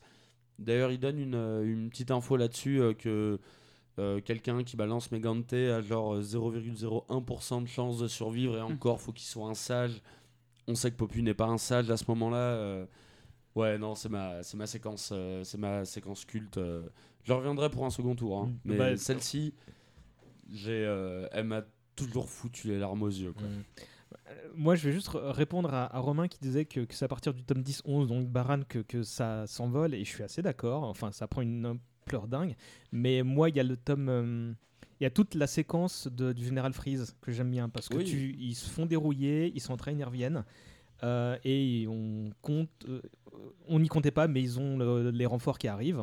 Donc euh, Crocodile, Enki qui reviennent et qui ont chacun un petit combat. Enfin, Enki contre Adora, c'est pas mal. Du coup, c'est le générateur de, de la première Ouais. super attaque de, de, de, de En- Enkel.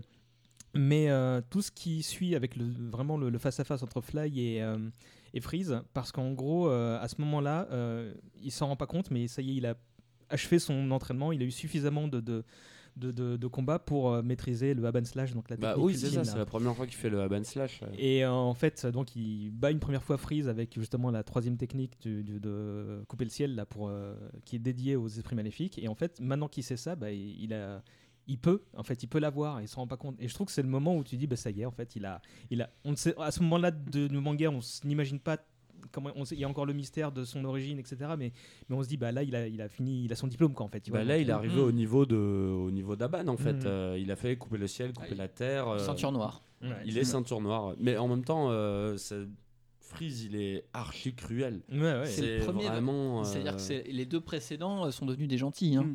C'est le premier vrai euh, Méchant. vrai connard. C'est- quoi. c'est- C'est- c'est- Et encore, il a, il a une histoire finalement. euh, il, a, il a un background aussi, euh, dans le sens où il n'était rien à la base et il ne peut prouver son existence que par le combat. Et, euh, Mm. Il y a aussi une justification. Moi, j'ai jamais aimé ce perso. Bah, Il, il, est est fait pour bigou, détester. euh, euh. Euh, moitié glace, moitié feu. J'aime pas trop, mais mine de rien, à un moment, c'est même si c'est pas très long, t'as- j'ai eu un peu de, j'ai eu un peu d'empathie pour lui quand même. Non, mais euh. effectivement, tu le présentes bien. On fait un deuxième tour très rapide.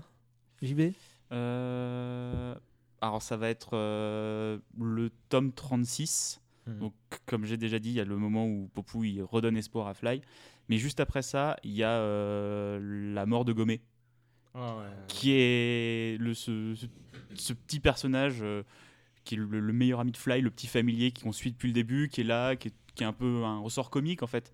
Et là, on comprend pourquoi à certains moments du manga, il s'est révélé super fort, et parce qu'en fait, c'est un truc divin, euh, et le qui est aussi lié à Fly, parce que juste quand Fly l'a rencontré, il lui a dit Est-ce que tu veux pas être mon ami Mhm. et, et le vœu de Fly de euh, réunir le cœur des de, et après de réunir le cœur des humains euh, et de relier toute l'humanité face à Aban, c'est génial quoi. Mm. Et moi c'est un moment euh, moi qui me fait chialer, tu vois. La première fois que j'ai lu et- donc vraiment le, le- ce tome 36 entre Popou qui relève euh, Fly et après la mort de Gomé, pff, je le trouve incroyable. Puis Gomme parle, enfin Gomé, Ouais, je sais dans- pas comment on le dit, mais Gomme. il parle pour la première fois euh, du manga, il parle quoi. Ah s'il avait déjà parlé à Popou. Ah, il avait pas. Oh putain. Quand il fait revenir Popou à la vie, il lui avait déjà parlé. Et qu'il le traite de lâche en plus. Faut arrêter de traiter c'est Popu de lâche. euh, vraiment, ça marche, hein, la preuve. hein. Parce Oui, que du coup, euh. Et il- ça- même dans la Il mort, marche à la schlag hein, quand même. Ouais, euh, ouais, Pop, il marche un peu. faut l'insulter quand même, Pop. Deuxième tour, euh, Gagnard. Euh, bah, alors moi du coup je vais prendre bah, le, là le tome que je viens de lire euh, dans le métro euh, en arrivant, le combat de Fly contre Adora à la fin dans le Ban Palace où, euh, bah désolé mais c'est encore Popu, il, il a l'occasion de sauver lui et Fly mais finalement il reste avec Adora parce que Il peut pas le laisser mourir. il peut seul. pas le laisser mourir et là on est non mais là c'est too much. Là c'est too much le mec arrête d'être trop stylé à un moment tu vois. Soit euh, soit hum- c'est même pas soit humain soit un personnage de manga comme les autres s'il te plaît.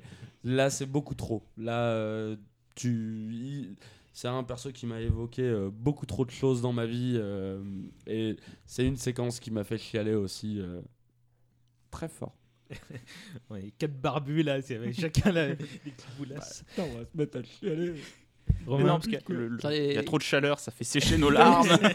Toujours dans les, dans les moments euh, préférés, bah, on avait parlé beaucoup de choses là déjà. Euh, euh, allez, je vais me rabattre sur juste du, sur, sur du, sur du pur, euh, sur de la pure classe. Euh, de la pu- pure classe de gamin, le, le, le giga slash, le premier Oh truc. C'est-à-dire que c'est c'est aussi un truc où, euh, où euh, la progression de puissance se fait, euh, mais vraiment comme dans une factfic de môme, quoi. C'est-à-dire, eh ben moi, je vais, euh, je vais faire euh, à la fois la van slash et le giga break de. mon Oh père. Et là. Et, et- et en fait, c'est pas compliqué, hein, faire une technique surpuissante dans l'univers de Flight. Non. Ça- ça- ça- voilà. Et puis il l'apprend très vite. Hein, Et euh, puis euh, moi je me, sou- je, me- je me souviens on était moi, moi et ma soeur Waouh C'est- Là il est mort là c'est comme le Aban slash Aban cross. slash cross.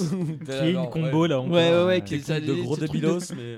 truc de combo comme ça mais c'est méga satisfaisant quoi quand Ça aussi, euh, c'était bien introduit dans le manga quand il s'entraîne avec Nova et que tu vois, tu, tu dis Ouais. Ah bah ça a l'air marché. Ouais. Tu vois Nova avec son épée cassée, derrière lui, les Et- arbres et les arbres en deux. en croix derrière. euh. Et il y a ce truc quand il le fait à Adora, il fait Ah, ça ressemble à un Aban slash classique. Non, Ah non, il est a un peu l'air plus penché. Un peu plus penché. oui. ah, qu'est-ce qui va se passer? Euh, ouais. Non, rien, mais c'était, euh, mais c'était, une- c'était un petit truc aussi des mangas de l'époque. T'a- T'avais ça un peu dans, dans, euh, dans Kenshin aussi, euh, les, les super techniques. Et puis en fait, le truc qui. Le, le tel, c'est un peu. hum, il est un peu plus penché, ou il met son pied gauche en avant, Mhm, ou, euh, ouais. et, et rien que ça, tu vois, ça va. euh, ça, ça débloque euh, l'attaque. euh, Bonne idée, l'émission sur Kenshin. l'attaque je note. x10, quoi. Euh, moi, euh, j'ai, euh, c'est en le feuilletant parce que je m'en serais pas rappelé euh, instinctivement parce qu'il y a des moments ultra, euh, bah, euh, Stylé. voilà, ou émouvant. Et celui-là, en fait, il, fait partie de la catég- deuxième catégorie, mais en, en- avec beaucoup de subtilité. C'est quand Fly hérite du deuxième signe du dragon.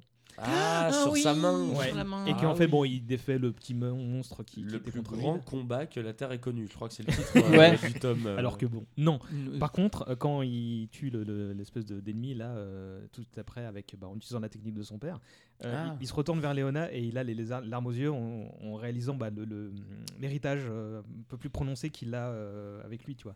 Et, et c'est ça, c'est juste une case, deux cases. Après, il y a Ben qui arrive, fait bon, allez, on, on est là pour terminer les choses. Mais j'ai trouvé ce moment-là, tu vois, très subtil parce que euh, on n'a pas besoin de te, te- te faire dire, au de faire dire au personnage, bah, je suis content, j'ai quelque chose, tu vois. tu le comprends tout de suite, quoi. Tu sais, la manière dont il, tient- dont il tient sa main, c'était ouf. Euh, on est sans doute un peu plus à mi-parcours de l'émission et comme on n'a pas de timer hein, et qu'on a déjà exposé le, celui que je t'avais dit, Romain, euh, on, va dire qu'on va faire une pause là. C'est là que je vais intégrer euh, le- le- l'entretien qu'on va caler avec Daniel. Il aura lieu dans quelques jours, donc c'est un petit saut dans le futur que je vous propose. On revient tout de suite après pour la suite et fin de l'émission.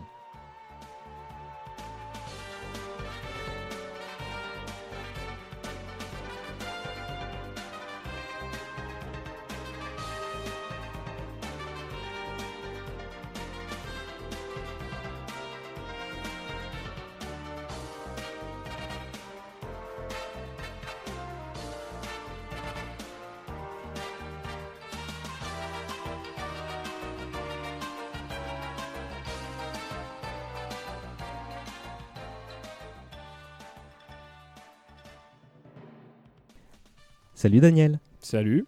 Comment ça va? Ça va plutôt bien. T'as beaucoup de choses à gérer en ce moment, j'ai cru comprendre. Oui, oui, voilà, euh, comme dans tout bon shonen, euh, normalement. Euh, le héros du shonen devient père. Et voilà, bah, c'est devenu le cas. Et donc, j'ai plusieurs choix qui s'offrent à moi. Soit je le file mon fils à Piccolo pour l'entraîner pour qu'il devienne méga fort. Soit je l'envoie dans le futur, ce qu'a fait Cyclops dans les X-Men. Soit simplement comme Batman. Simplement, je, je, je l'adopte. et voilà. Enfin, il y a, y a beaucoup d'exemples de paternité différentes dans le monde du shonen et dans le monde de bah, tout- toute la japanime. Que... Pour moi, l'exemple de la paternité, pour moi, c'était Actarus et Procyon. Et il l'appelait pré- père tout le temps. Et ça, c'est très bizarre. Bah, tu nous diras dans quelques temps Ah quel est le modèle qui ressort le plus. En tout cas, félicitations. Moi, je, mon, mon idée, mon idée pour moi, merci en tout cas, mon idée pour moi, c'est c'est Baby Cart. C'est-à-dire, on se parle pas, on regarde tous les deux dans la même direction parce que derrière, c'est l'enfer. Écoute, je te souhaite que ce soit un tout petit peu plus joyeux que ça quand même. hein. Mais tu vas voir, hein, il y a des trucs cool hein, quand même. hein. Euh, donc tu inaugures un petit peu cette, euh, ce format dans le format, donc de petites séquences où on va interviewer des gens euh, intéressants. euh, au- J'espère. Bah oui, bah, on va voir La ça. pression. Mais je, m'en- je m'en fais pas trop. Et donc, euh, on est réunis avec deux trois autres copains en ce moment pour parler de Fly ou La quête de Dai ou Dai no Daiboken, mais je te laisserai euh, dire euh, l'exprimer plus facilement moi, que moi en japonais. Et en fait, bah, on s'est dit que, que Daniel Andreev, qui est auteur d'un bouquin en plus sur la saga, était tout à fait approprié. Et donc, toi, est-ce que tu connais ce manga? Est-ce que c'est ta porte d'entrée dans Dragon Quest ou comment ça s'est passé? Alors, Dino Daiboken, c'est pas du tout ma porte d'entrée euh, parce que j'étais quand même assez euh, en avance. Je jouais un peu aux jeux import euh, sur Super Famicom. Euh, mais par contre, j'étais plus un gars du jeu vidéo avant d'être un gars du manga. Et ce qui s'est passé, bah, c'est que mon premier contact avec Dragon Quest, c'était Dragon Quest 5. C'est le début de mon bouquin. J'explique mon premier contact alors que à l'époque, rien ne nous disposait à rentrer en contact avec ces jeux. On pensait qu'- on pensait qu'ils sortiraient jamais. Tout comme quand on voyait les mangas, on, on j'imaginais pas un jour qu'ils seraient disponibles en français. Et donc, euh, donc j'ai joué à Dragon Quest 5 d'abord, et ensuite, ce qui est arrivé, c'est que bah, euh, je squattais beaucoup les boutiques de, de Japanime et de manga. C'était une époque euh, assez farfelue où, par exemple, le, le boss de la boutique, c'était quand même euh, le mec qui a lu les, derniers, les dernières pages de Dragon Ball euh, en exclu, donc dans le Shonen Jump, et il nous disait non mais euh, vous allez voir, à un moment il a les cheveux longs, il a plus de sourcils et tout, et donc c'était ça l'ambiance de l'époque, c'était c'était le, le grand maître Jedi d'une boutique. euh, Les boutique légendes type, dont ouais. on entendait parler Ah, ça, par je l'ai ent- ouais. Je l'ai entendu, euh, je l'ai entendu dans, à Tonkam, tu vois, Mm. la première fois que j'ai entendu ça. Donc je sais pas si je, re- euh, je pense que j'ai déjà lu Dino Daiboken à l'époque. Euh, mon premier contact avec Dino Daiboken s'est fait logiquement parce que euh, bah, j'aimais bah, bien Dragon Ball et puis bon j'ai rattrapé euh, j'ai rattrapé le moment où, où- avec la diffusion japonaise et je me suis dit bah il faut, faut que je lise quelque chose. Je pense que c'est dans ces eaux-là. Je sais plus exactement quel a été mon premier contact. T'avais quel âge du coup? Euh, quand j'ai lu Dino Daiboken la première fois, Une estimation suffira. euh, je veux pas me gourer, hein, mais je pense que c'était en 92 ou 93. Je, sais, je sais plus euh, de quand date exactement le début de parution. Mais euh, voilà, 92 dans ces eaux-là. Donc en, en 92. version originale, du coup, directement. Ah oui, oui, bien sûr. Et, euh, et je savais pas très bien parler japonais. Et euh, je sais qu'il y a un, éditeur de manga qui un jour dit quelque chose qui m'a beaucoup touché. C'est que lui, il a, euh, il a un manga qui, pour lui, euh, qui considère mineur, mais qui, lui, est très cher à son cœur. Je considère pas Dine comme mineur, mais c'est juste pour prendre cet exemple. Et il a dit qu'à chaque fois, il reprenait ce manga au fur et à mesure des années passant, qu'il parlait mieux japonais. Et au fur et à mesure, et bah, et bah, du coup, euh, il, comprenait de mieux en mieux et donc il voyait son japonais s'améliorer. Et Dino Daiboken a été mon manga de cœur sur lequel euh, bah, j'ai traduit des pages de ce manga pour m'exercer au japonais à l'époque où j'étais à la fac. Euh, c'était, vraiment, c'est vraiment un manga qui m'a accompagné au moins à la fin de mon adolescence et la post-adolescence, clairement. Et euh, mon premier contact, je pense que je l'ai acheté mon premier volume chez Junku, Mhm. donc un petit peu plus cher que d'habitude, mais bon, euh, ils étaient vendus sous Blist, euh, sous Blist Junku. Et euh, ce qui m'a valu d'ailleurs une rencontre surprise. Je, je- je spoil, je spoil, je, j'ouvre des parenthèses comme on fait Fais-nous ton storytelling. à Gaijin Dash. J'étais dans le à Junku et puis ensuite je vois passer un mec un peu hurluberlu qui parle avec un fort accent anglais et, euh, et qui a dit oui euh, voilà les mangas qu'on va publier. Et, euh, et là il a fait on va faire Nick Larson et Fly. Et, et là et là j'ai compris que c'était en fait le mec de J'ai en fait le, qui paraît-il est un mec adorable. Et il avait l'air très très rigolo et euh, leur coup leur éditorial Est-ce que ce serait pas Jacques Sadoul, ce monsieur? Oui, je pense. hein. Je, je vois, en tout cas, il était là à Junku et il en parlait à la vendeuse qui le regardait, genre, elle en a rien à secouer.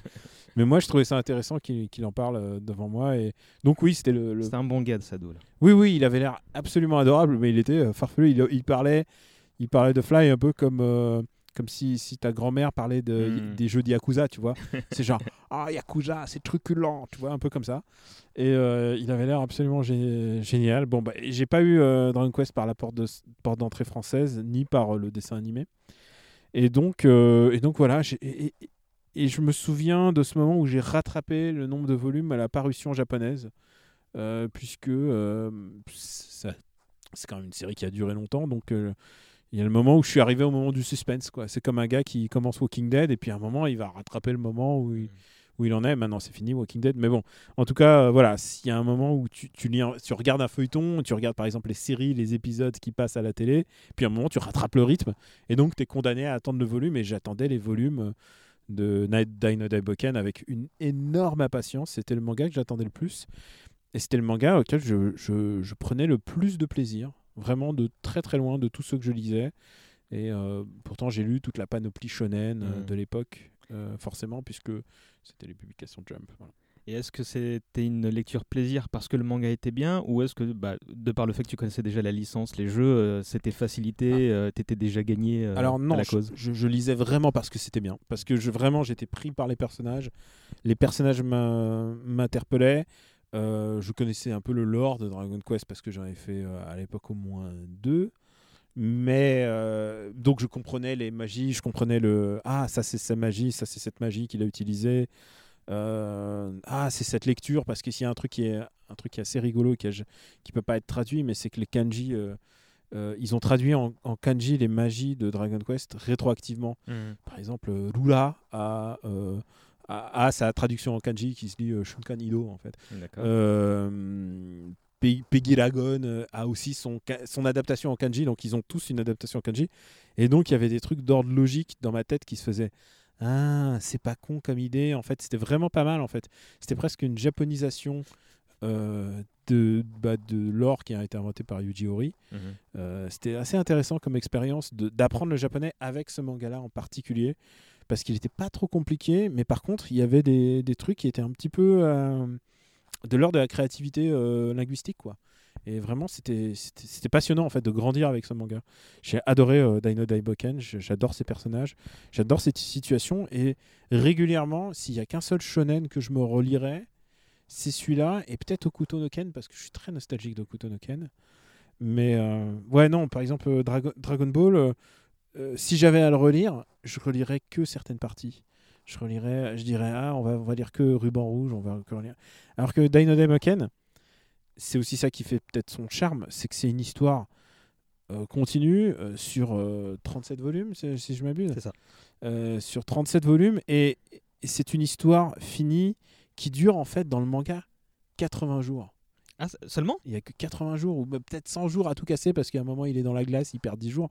Mais en fait, il y a la timeline dans le bouquin officiel, et en fait, c'est genre, ça dure 100 jours en fait. Et c'est hallucinant de penser que presque une décennie de manga, euh, sur 37 volumes, bah, ça représente 80 jours dans la vie de ces gars-là. C'est d'autant plus surprenant quand tu vois les arcs de progression des persos, quoi. Ils deviennent des, des méga dieux en, en donc en trois mois, quoi. Euh, techniquement, il devient. euh, mais en même temps, c'est ce qui arrive dans le jeu vidéo. En Mhm. jeu vidéo, euh, il te faut 60 heures pour arriver au bout et devenir grand mage ou devenir Yusha ou ce que tu veux. C'est pas, pas anachronique, c'est juste que la temporalité d'un manga est vraiment très différente de celle d'un jeu vidéo et celle de bah, d'une narration, d'un arc narratif d'une vie, quoi. D'accord. Ouais, c'est hallucinant de.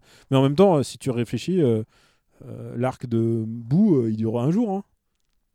Enfin, genre, est-ce qu'il y a, est-ce qu'il y a un deux jours qui s'écoulent dans la. J'ai un moment, il, Ah, dit quelques jours, tu vois, mais, Ouais, de- mais dans voilà, tu c'est quelques mais, euh, jours, donc ça s'étend du volume 34 à 42. Ouais. Ah, ceci près que là, il y a des ellipses entre les arcs, effectivement. Là, Ouais. effectivement, comme tu l'as dit, ça suivait, quoi. Mais c'est- vraiment intéressant comme remarque. La temporalité des mangas, c'est très très bizarre. C'est genre combien de temps euh, Ken il met pour aller d'une ville à l'autre et tout. euh, C'est euh, c'est un, vrai truc. Et dans Dragon Quest, elle est, elle est travaillée cette temporalité dans le, dans le guidebook officiel, le Perfect Guide, que j'encourage et qui a été un- du matériel de travail pour moi en plus. euh, J'imagine, ouais. Je l'ai acheté euh, à l'époque et en plus je l'ai réacheté une deuxième fois pour pouvoir le déplier et presque découper des, trucs. Euh, même si je me suis pas consacré pleinement à Dino Daiboken parce que Dino Daiboken qui c'est un, miracle ce manga en fait parce que c'est le fait qu'il existe euh, éditorialement ça n'a aucun sens c'est une, entourloupe en fait Euh, ah ouais la genèse de ce manga est géniale parce qu'en fait euh, Toriyama est prêté euh, par la Shueisha pour faire Dragon Quest ils disent d'accord et genre il est payé était sans contrepartie D'accord. donc tout, tout Dragon Quest appart- visuellement appartient à Toriyama, Bird Studio. Mais du coup, Shueisha ils disent mais nous on veut contractuellement faire un manga de Dragon Quest. Mais ils n'ont pas le droit de faire. Ils ont, Avec Toriyama, forcément. ils ont ouais. pas le droit de faire l'univers. Enfin ils ont pas, ils le font pas avec Toriyama, mais Yuji Horii, bah il trouve euh, Ina- Ina- ouais. Inada et Sanjo. Et euh, et du coup, ce manga existe euh, pour, pour la Shueisha, mais c'est pour ça que Enix n'a jamais rien fait. Enfin, Enix n'a jamais rien fait avec, ce- avec ce manga dans son propre univers. C'est comme si c'est comme si c'était un fanfic professionnel. Aujourd'hui, ça n'aurait aucun sens. Aujourd'hui, on, on penserait en amont à tout un, un partenariat croisé. On Mhm. penserait le dessin animé en amont avec en plus une, euh, un truc synergique avec le jeu vidéo et tout ça. On, on penserait tout en avance. Là, c'est vraiment un truc. On fait une petite joint venture pour ce projet-là, puis amusez-vous. C'est ça, exactement ça. Et en plus avec l'auteur de Dragon Quest Mhm. qui en qui Qui supervise. qui ouais. supervise et il supervisait vraiment. hein. Euh, c'est pas une blague. euh, il, euh, tous les tous les volumes, tous les volumes, il disait voilà ça ça ça ça et ça. Et les autres écrivaient et tout ça. Ça fait pas de, du scénariste juste un simple script, mais par contre, euh, il, clairement, il mettait. euh, c'est un truc qui, c'est son manga, c'est un manga. Il vou- euh, Yuji Horii voulait être, je sais pas si j'ouvre plein de parenthèses, mais Yuji vas-y. voulait être mangaka en fait. C'est le le métier qu'il voulait faire au début. Et euh, il n'a pas pu le faire. Et, euh, et je pense que on vit tous des regrets comme ça. Et je pense que Un moyen de vivre son rêve par procuration. Dino Daiboken ouais. lui, a permis, lui a permis de faire ça. Enfin, il a, il a fait des mangas, mais, euh, mais en fait, il est devenu très vite rédacteur. Ensuite, il est devenu critique de jeux vidéo, bah, justement, Jump, Mhm. dans Jump et tout ça. Et de fil en aiguille, en fait, c'était un codeur aussi. Bah, il s'est dit, bah, je vais coder mon propre jeu. Et puis après, il a codé des jeux. Et puis ensuite, il a fait Dragon Quest. Et pour en venir à toi, euh, et ton- et, à ton attachement euh, sur euh, Bah, bah, cette série-là, quels sont tes persos favoris, les moments qui te reviennent Ah, j'ai plein de moments favoris, j'ai plein de persos préférés. J'adore Crocodile. Je trouve que Crocodile est un personnage génial, genre visuellement. Et euh, je sais que quand les gens me disent que je suis fan de Dino Daiboken et qu'ils ont acheté mon bouquin, je leur dessine un crocodile. c'est vraiment le personnage que j'aime dessiner. Je trouve qu'il y a un truc gén- génial dans le design de, de ce perso, dans son armure, dans, dans son visage. Ensuite, il a l'œil crevé. Je trouve ça génial. C'est une manière d'en faire beaucoup sans en faire pas trop. Euh, la forme de ses dents, la forme de ses gencives, je trouve, je trouve visuellement, Crocodile, c'est vraiment c'est du génie pur. Euh, Après, euh, mon personnage préféré, c'est Pop, je pense. Parce que. ouais, parce qu'il est vraiment très fragile, il est, il est mal à l'aise. Et je pense que mon, mon moment préféré, c'est son moment où il devient euh, Kenja, euh, Genja, là, il devient. euh, Daimadoshi en, Daimadoshi. en Enfin, français. enfin, il devient. un- Ah, il l'appelle Daimadoshi en. Dans la traduction que j'ai lue, ouais, c'était ça.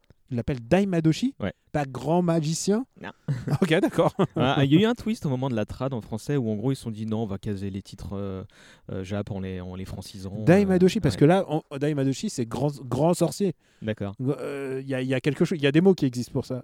Ouais, parce que là, ça, il devient un sage et donc manifestement, il est dans une classe pas tout à fait. Il y, a, il y a juste un truc sur lequel je veux pas, je veux pas trop euh, parler, bah, c'est la traduction française de J'ai lu, parce que la Mhm. traduction française de J'ai lu, euh, il y a ce fameux truc de Aban qui a pas qui a- Il, elle. il elle enfin je c'est pas l'écriture inclusive avant c'est juste qu'il savait pas enfin il y avait c'était vraiment bizarre et et en plus euh, bon euh, est-ce que les gens auront lu dans je veux pas spoiler des, des événements mais mais Si, bon si, là normalement on a un peu de. de, de- tu ah d'accord ok hein, bon ouais. d'accord Eh ben, Aban euh, Aban qui, revient, revient, et là ouais. et donc du coup il est masculin qu'est-ce qu'est-ce parce qu'on le voit torse nu hein, il y a pas y a pas de doute hein.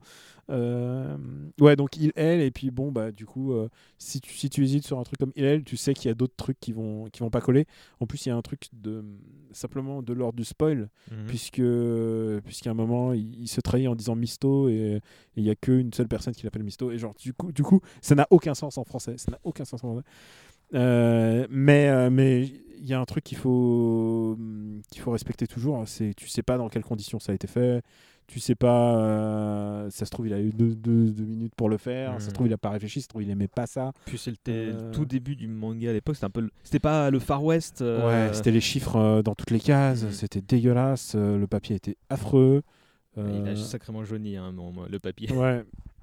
Non, c'était des, c'est vraiment, c'est des conditions même conflictuelles pour découvrir un manga aussi bien. Euh, mais du coup, ouais, voilà, j'ai pas découvert la version française, je, je m'exprimerai pas là-dessus. Je sais juste que, bah, bah, c'est, elle est, elle est, Zarbi, mais elle est de son époque. Mhm. Est de son époque. T'as été content de la lire à l'époque. Ah bah ouais, ouais, Bon, et bah voilà. je vois- on- on- dans l'émission, on disait tous qu'on voyait les problèmes, mais que ça nous empêchait pas de, de kiffer, quoi. Ouais. Parce que ça- on, on était tous conscients de la sincérité de, de l'histoire et on, était tous à fleur de peau quand, quand Pop se sacrifie, ce genre de choses. quoi. Ah ouais, alors, donc tu parlais des moments, euh, des moments chouettes. Je pense que le moment de la, euh, quand la crucifixion euh, de Crocodile et Hunkel et le moment où ils doivent faire Minakatolu euh, tous ensemble et, euh, et que Pop euh, et, que Pop n'y arrive pas et que Pop il est frustré et que Pop il est toujours en retard et tout. Et euh, ça c'est un truc que les shonen ont du mal à manager, c'est-à-dire le- les, personnages euh, qui sont pas les héros. Et comment faire pour que Tenchinan soit encore intéressant euh, 40 volumes après. Et Dai- Dino Daiboken fait ça plutôt bien.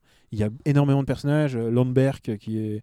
euh, je connais pas du tout les noms euh, VF. Ouais, euh, c'est- ils ont traduit Ron Berku. Ah, ok, Landberg. Bon. Euh, Euh, cela dit, la- l'édition Tonkam l'appelle comme ça hein, maintenant. Ouais. Bon, euh, moi je, je, je prononce vraiment comme je le prononçais en lisant. hein. Vas-y, vas-y. Pour moi, c'est Hunkel, Landberg, euh, Sapoela, enfin voilà. Et, euh, et du coup, euh, ouais, non, du coup, y- je trouve que le moment où, où Pop euh, euh, prend sur lui-même et qui devient donc Daimadoshi, euh, enfin, il devient Kenja justement, et le- ensuite il dit non, je suis Daimadoshi. Je, trouve ça, je trouve ça vraiment génial. Et en fait, euh, tout cet arc qui fait en fait 10 volumes, et en fait, c'est une attaque qui dure 10 volumes. Ouais, la fait. bataille finale, ouais. genre, c'est vraiment beaucoup de pression pour ensuite relâcher toute la pression. Je trouve ça génial. C'est une montée en épingle comme j'en ai pas relu en fait presque à ce niveau-là. C'est, on parle quand même euh, de plusieurs milliers de pages en fait. Euh, c'est assez incroyable et j'adore dans les. Je trouve que le moment où où euh, Dai fait équipe avec Baran, je trouve ça, je trouve que ce moment est extraordinaire. Vraiment genre. euh, euh, le moment où ils sont dos à dos et qui et qui et qui a se- parlé, ouais. et qui se parlent, je trouve que ça, moi, ça me parle euh, euh, d'un point de vue de fils et aujourd'hui d'un point de vue de père. euh, Genre, il y a un truc de, de- pas de connivence, euh, mais plutôt de de compréhension, tu vois, c'est deux personnes qui ils ont des objectifs différents, mais ils sont liés par le sang et tout. C'est C'est marrant parce que ce truc-là, et j'approcherai. euh, dans ce que je veux dire là, j'inclus aussi ce que tu disais sur, sur Crocodine. Tout ça, c'est clairement de, de. Alors, Crocodine, c'est de la fantaisie la japonaise dans son design. Tu te dis, Mhm. ok, c'est cool, euh, Limastock. Et, et, et ce moment-là, euh, j'ai l'impression que c'est du pathos à la Jap, et, que ça, et pourtant que ça déborde de sincérité, et que ça passe extrêmement bien. Quoi. quoi que Baran et Quand ils sont Da- dos à dos dans leur dos colline dos, euh, euh, avant de s'envoler pour accomplir une mission ensemble. Ils ouais. sont. En plus, il y a cette gestion du vol. Ça, c'est un vrai truc. Le, le vol dans le shonen, c'est le moment où les gens volent, ça devient c'est le moment où il faut s'arrêter. Que c'est- Dragon Quest aurait dû s'arrêter, au euh, Dragon Ball aurait dû s'arrêter au moment où tout le monde vole. Parce que plus que le vol, il y a la téléportation, mais après, il y a trop de trucs. Il y a trop de trucs. Genre, non, le vol, c'est le moment où tu vois, tu sens qu'il faut s'arrêter. Parce que si tout le monde vole, ça rime plus à rien. Euh, mais du coup, ouais, le moment où ils sont avec Baran et la, mort- la mort de Baran. Et il y a un truc que je trouve génial, bah, du moment, j'en parlais justement en Minakatolu, euh, le moment juste avant la bataille où euh, ils se parlent tous, ils parlent de leur, euh, de leur euh, diadème, ils parlent de l'héritage de Haban et tout. Et, euh, et Dai a un rêve, il a un rêve, il voit sa mère et son père dans son rêve et tout. Et je trouve ça, je trouve, genre, c'est quelques pages de rêve et vraiment, faut avoir l'idée de faire un truc comme ça, un truc aussi mélancolique et lyrique à la fois, alors qu'il y a un truc, une baston qui est en train de se préparer. Et surtout que Dai, quelque part, c'est un personnage shonen type, quoi. S'il est gentil, il a pas de. Il est lisse un peu, Il est lisse, il est pur et tout. Et donc, lui donner, du, lui donner de la profondeur euh, avec, euh, avec sa douleur et tout, je trouve ça, je trouve ça vraiment super. C'est vraiment, il y a plein de bon goût. Il y a juste un truc qui a mal vieilli dans le, dans le manga, évidemment, c'est les blagues un peu, un peu pas cul, mais euh, Pop qui reluque les, par le trou de serrure et tout. Je fais. pff, Bon, ok. Matorif. Hein? Le- de- Matorif, de oui, Pop. oui, oui, non, il est... ah, Matorif est horrible. C- ça, ça a peut-être moins vieilli, euh, pas trop mal vieilli. Encore, je suis pour le, le sexy euh, subtil ou, euh, ou je préfère le comment on dit déjà le le high candy. C'est-à-dire, je préfère les personnages sexy, euh, hommes ou femmes, et, et que ça donne aux gens le plaisir de la lecture par la beauté des personnages, plutôt que euh, le truc fripon en fait et qui fait un peu humour. Yuji Ori justement Mm. et les, la- les filles qui font paf paf et tout euh, bon, c'est genre c'est vraiment de l'humour de vieux de vieux gars qui a 70 ans déjà. Enfin c'est pas c'est pas très drôle. Euh, moi je, moi je trouve que cet humour là a un peu vieilli mais c'est la seule chose que vraiment je regretterais. Je préfère je préfère un démon à tentacules un démon à tentacules qui qui, qui, qui, qui fait un peu des poses suggestives et tout Ok, c'est du high candy, ça parle Mhm. que si que si t'es branché par ça ou que que ça parle ça parle que pour ça, mais sinon euh, ça reste quand même très très accessible. À part ces vannes de, Il y en de a- pop et matos. Il y en a pas tant que ça. hein. Ah, passer le 10-12, c'est vraiment. en- en- ça se réduit considérablement. je Ouais. euh. Après, oui, pourquoi? Parce qu'ils tombent tous amoureux les uns des autres. Donc, une fois que tu as quelqu'un que tu aimes, tu vas pas reluquer par la serrure. Mm. Sauf une fois, je crois, Pop, il se laisse aller encore. Mais, mais, euh, mais ça montre aussi qu'il est faible, aussi qu'il est, euh, qu'il est pas, c'est pas un gars parfait. Bah, c'est le plus humain de, de toute la bande. euh. Bah oui, Yunkel, c'est une machine à tuer. Euh, Mam, elle est trop, trop gentille. euh. Non, c'est Léona qui est vraiment, vraiment, qui est trop, enfin, trop gentille. Et Mam qui existe, mais Mam, c'est le stéréotype de la meuf, euh, la meuf Balèze. à poigne euh, qui fait du kung-fu. Enfin, je veux dire, c'est, c'est à la fois Akane et c'est toutes les meufs qui font du kempo dans, dans tous les mangas, quoi. Enfin, genre, c'est, Alors que Pop, vraiment, il est vraiment, il est vrai. tu- Genre, tu peux pas penser qu'il va finir grand mage, quoi. Euh, comment elle. euh, alors bon, on l'a pas dit au début, j'allais dire à la fin, mais tu as commencé à le, le citer, tu as, écrit un bouquin euh, sur, sur Dragon Quest. Mhm. Donc, et j'imagine que cette euh, manifestation de la, de la giga licence, c'est pas le truc qui te poursuit le plus aujourd'hui dans, dans la personne que tu es aujourd'hui, mais euh, est-ce que euh, tu repenses encore euh, régulièrement à cette œuvre-là? Comment elle te poursuit un petit peu euh? Ah, euh, bah, le fait d'avoir fait un bouquin là-dessus, euh, ça me permet de boucler, euh, de boucler la chose et de faire ok, c'est bon, j'ai donné, euh, j'ai donné euh, sur la question, mais après, euh, bah, continuera euh, après Yuji Ori, après Toriyama, après, après Sugiyama, après moi aussi. C'est une saga qui va qui a marqué. En fait, c'est ça aussi l'axe de mon bouquin. hein, C'était c'était de dire que c'est une c'est une licence une- œuvre même qui a marqué la pop culture japonaise de manière fondamentale et de manière, euh, de manière puissante en fait. Parce que on peut dire euh, Ken a marqué, a marqué les gens, on peut dire plein de choses, mais euh, Dragon Quest, il y en a vraiment des traces dans la pop culture, il y en a des traces dans, Dans la société, dans la euh. société, dans l'inconscient des gens, dans les phrases que les gens utilisent. Euh, Dragon Ball, Dragon Quest, euh, je parlais de Ken, Ken aussi, mais Ken, Ken c'est euh, déjà un public averti. Mais euh, ouais, non, toutes ces œuvres ont marqué. Et Dragon Quest, ce qui est le truc le plus hallucinant, c'est que ça a marqué à la fois les gens qui allaient, euh, euh, qui allaient jouer aux jeux vidéo, mais simplement parce que les gens, ils allaient dans leur, leur boutique et puis ils entendaient la musique de Dragon Quest et que je suis persuadé qu'il y a, il y a toute une pente de la société japonaise qui connaît la musique de Dragon Quest, mais qui, qui puis c'est pas genre. Je suis sûr qu'il y a des gens qui connaissent cette musique en se disant ah c'est quoi je connais je connais. Euh, c'est une œuvre euh, qui a marqué tout le monde et moi elle m'a marqué et le fait d'avoir fait mon bouquin là-dessus bah ça m'a permis de, de pas de clore un chapitre mais euh, au moins de je sais pas comment le mettre parce que je continue je joue à Dragon Quest Builders 2 euh, je je sais qu'il y a Dragon Quest 12 en production et il y a, y a des nouveaux Dragon Quest qui sortent sur mobile et tout ça. et c'est toujours intéressant. Et moi, j'aime ce qui m'intéresse, c'est comment les jeux vidéo touchent les gens. Mhm. C'est ça qui m'intéresse. C'est Ça m'intéresse comment les œuvres touchent les gens, comment une œuvre culturelle touche les gens. Et c'est pour ça que ça m'a été intéressant de faire ce bouquin. C'est parce que j'ai rencontré aussi des gens qui jouaient à Dragon Quest au Japon, même des gamins qui jouaient sur leur smartphone. Et ils ont une approche différente. C'est à la fois un truc euh, qui parle à tout le monde là-bas et qui en même temps, il y a plein de portes d'accès. Mm. C'est pour ça que je dis, il n'y a pas de mauvaise porte d'accès.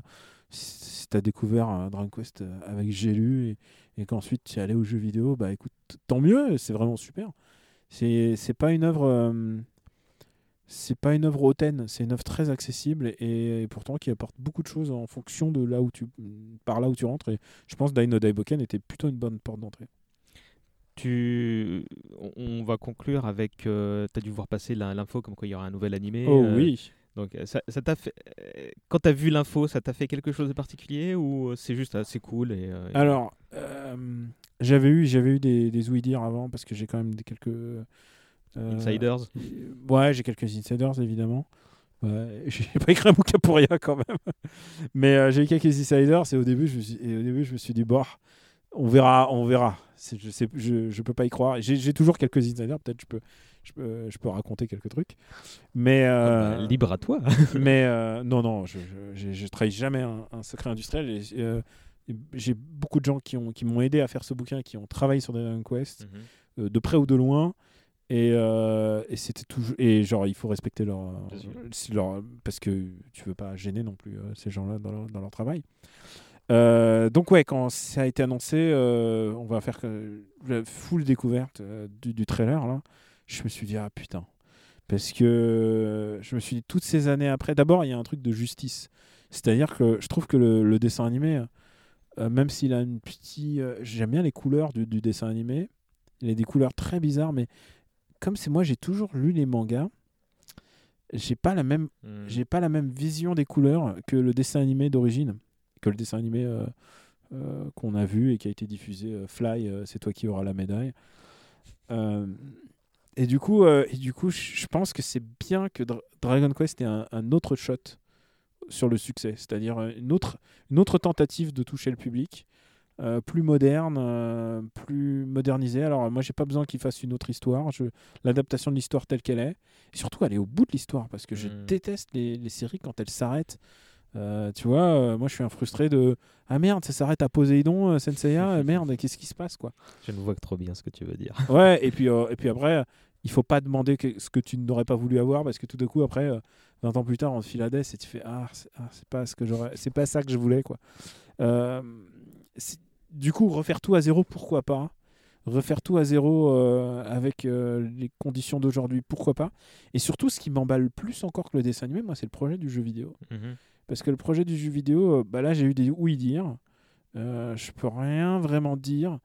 Mais par contre, Yuji Horii est, est complètement impliqué là-dedans. C'est-à-dire, euh, c'est pas du tout, c'est pas du tout un side project pour lui. Alors, je- Ah oui, ouais, le jeu vidéo qui, euh, qu'ils ont commencé à dessiner dans l'annonce, comme quoi il y aura un projet transmédia. D'accord. ils, ont dit, ils ont dit, il y a un animation, il y a un dessin animé et un video game co- comme ils disent.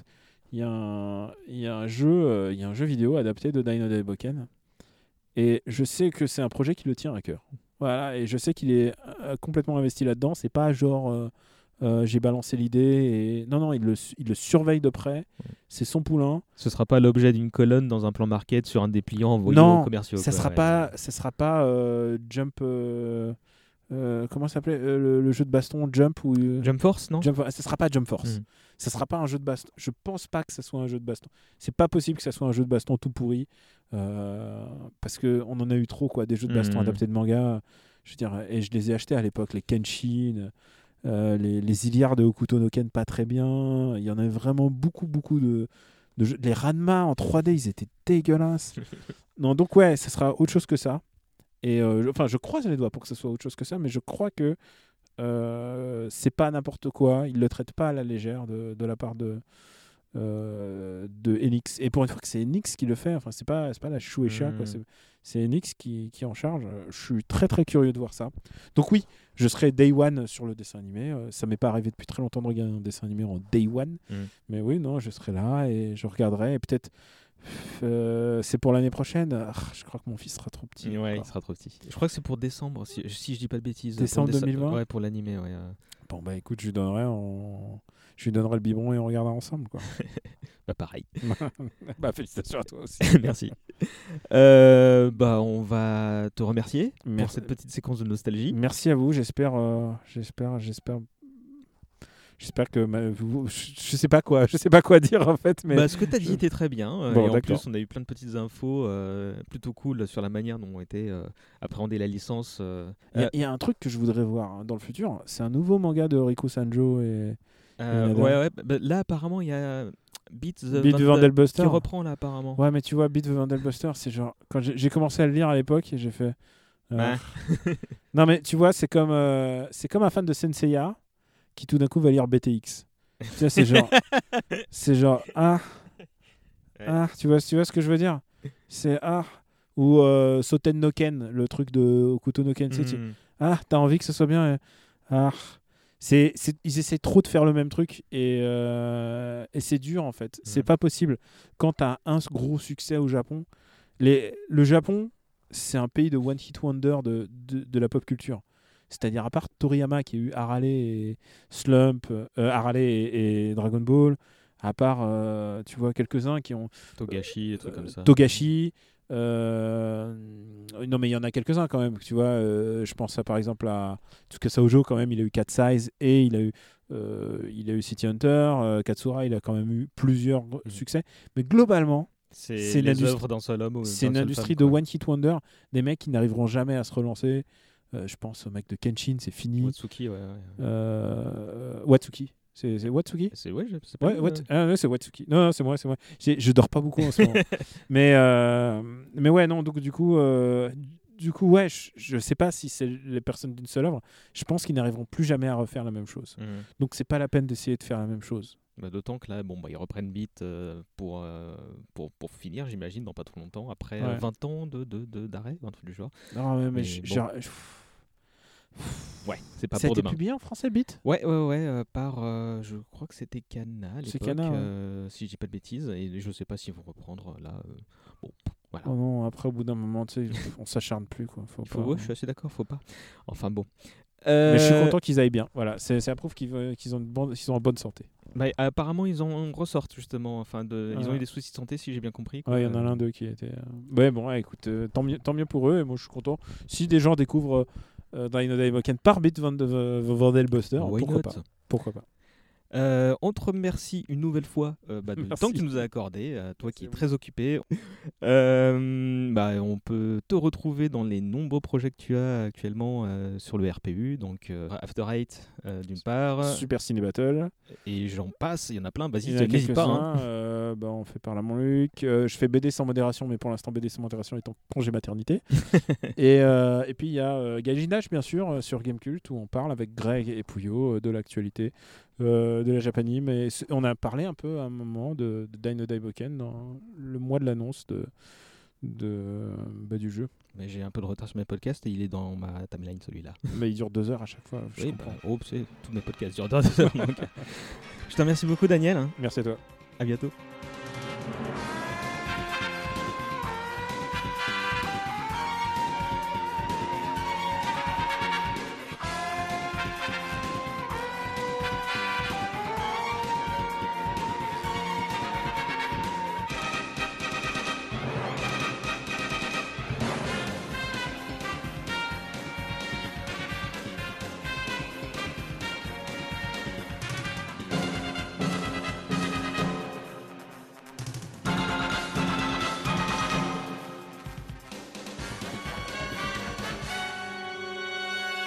Oh, je sais pas ce que vous en pensez, mais cet homme est très intéressant. Euh, je...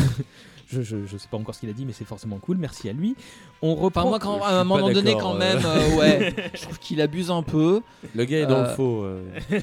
Puis ses propos sur le Troisième Reich, moi, j'ai Oh, trouvé non, ça c'est limite. pas- hein. Non, ça j'ai coupé ça. Ah, d'accord. Ça c'était que pour vous. Bon, est-ce qu'on a. C'était Sangoku le meilleur perso de cette série. Moi, je l'ai pas compris. Voilà. Puis quand il a dit que, que Anne n'avait pas tiré en premier, moi, ça m'avait ça m'a énervé un peu. non, mais le, le gars aime pas Popu. De toute façon, le gars aime pas Popu. Est-ce qu'on a un truc négatif à dire sur Fly pas George Clooney. Est-ce qu'on a un truc négatif à dire sur Fly? Euh, c'est traduit avec les pieds quand même. Ouais. Après, j'ai pas, j'ai pas lu la version Tonkam, mais en tout non. cas, la version que j'ai lue, euh, il y a des trucs un peu chelous des fois. bah, ne serait-ce que les deux premiers tomes où ils savent pas si Aban est un homme ou une femme et qui tranchent pas et Oui. disent il slash elle. Mais ça, c'est limite rigolo. je. Voilà. Moi, je trouve qu'il y a quand même, je sais pas. En fait, il y a une époque où c'était peinard traducteur de manga quand Ah même. ouais. T'avais pas les réseaux sociaux, quoi. Tu prenais pas les menaces de mort en direct. Oui. Tu faisais ton euh, truc. euh, Voilà.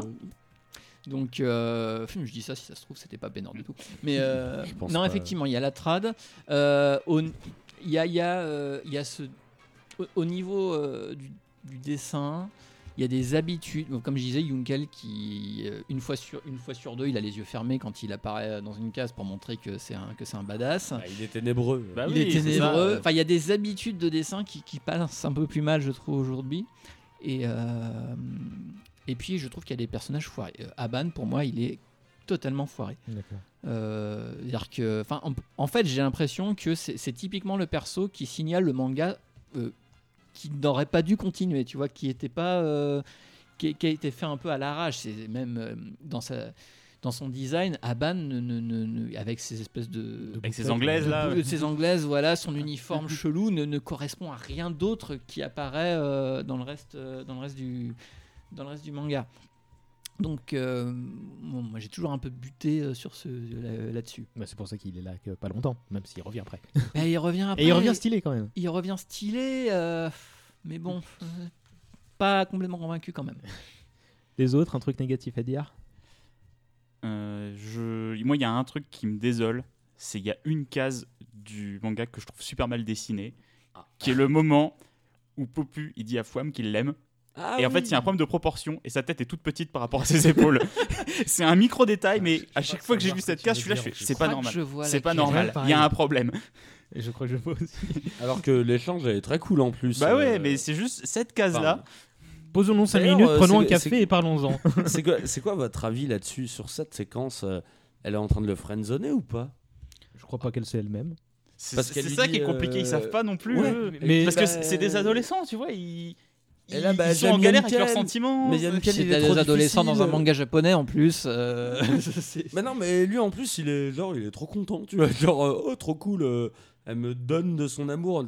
Et moi, dans ma tête, je suis un peu dans l'idée, mais je crois que tu t'es fait friendzoner, mec. euh, je crois que tu l'auras pas. euh, Non mais justement, Mais- c'est- c'est- bah, on n'a pas la réponse. en On n'a pas la ça qui est bien. Ouais, ouais, on- Mais je l'ai toujours trouvé, euh, je l'ai toujours trouvé hyper bizarre cette séquence. euh, de bon, elle lui donne du courage, mais euh, c'est bizarre. Et il est content en plus. il est content de s'être fait euh, friendzoner. Mais parce qu'il y a ce truc dans Fly où euh, les, les sentiments sont jamais vraiment réciproques. C'est-à-dire qu'un personnage est amoureux d'un personnage qui est amoureux d'un autre personnage et ça tourne en fait comme ça. Il n'y a pas de. Bah, de toute façon, après, c'est. À part Léona et Fly où on sent qu'il y a une Bah, alchimie on sent, un peu mais on n'a commune. aucune preuve. Mais, il y a, euh, mais où il n'y a rien. Puis accessoirement, il y a la différence entre Anakin et Amidala, donc il faut moyen. Voilà. Euh, a un Après, c'est le, c'est le truc des shonen de l'époque. hein, Les relations amoureuses dans le shonen, c'est compliqué. hein, c'est évoqué, mais Ouais, c'est c'est jamais pas tellement le but. ni rien. euh, ils le font pas, ça. hein. Je suis surpris que personne n'ait parlé de la fin. Bien. J'attendais qu'on y arrive. Moi je l'aime bien. Parce que moi, c'est pas la toute fin. Ce qui, ce qui se passe, c'est c'est le, le- le- la transformation en ban en Godzilla, en fait. Que je trouve un peu. Enfin, je trouve C'est que c'est que- pété. C'est pas ce que je me ouais, Je trouve que le monstre ne ressemble à rien. Et Oui, surtout, mais après, bon, la manière dont il se fait défaire, ok, mais c'est, c'est- ça, ça atteint des proportions de ouais, boy, je dois finir. J'ai enfin, moi, c'est comme ça que je Mm. l'avais interprété à l'époque. Parce que j'avais aucune connaissance de- du modèle de prépublication, tu Mm. vois, dans les magazines, etc. Mais je me disais, mais, mais en fait, on leur a dit, vous avez un tome pour finir. Que- Non, non, bah, non. non, bien sûr que c'est pas ça, mais c'est la- la- la- Ils ont, eu le l'impression temps que j'ai eue. ils ont eu le temps de finir. euh, Parce que à la fin, ok, bon, bah, ah, bah tiens, j'ai encore une transformation à faire. Je vais pouvoir, euh, on va aller dans l'espace et on va continuer notre castagne Bon. et puis c'est réglé. En fait, moi, ça, ça me choque pas parce que dans les jeux Dragon Quest, c'est toujours comme ça. C'est-à-dire que le boss final se transforme toujours. C'est-à-dire qu'il est sous une première forme, tu le bats et après il est sous une forme énorme, incroyablement monstrueuse, où euh, en fait tu as plusieurs ennemis qui sont ses bras, sa tête, son corps, en général c'est comme ça, et tu es souvent dans l'espace.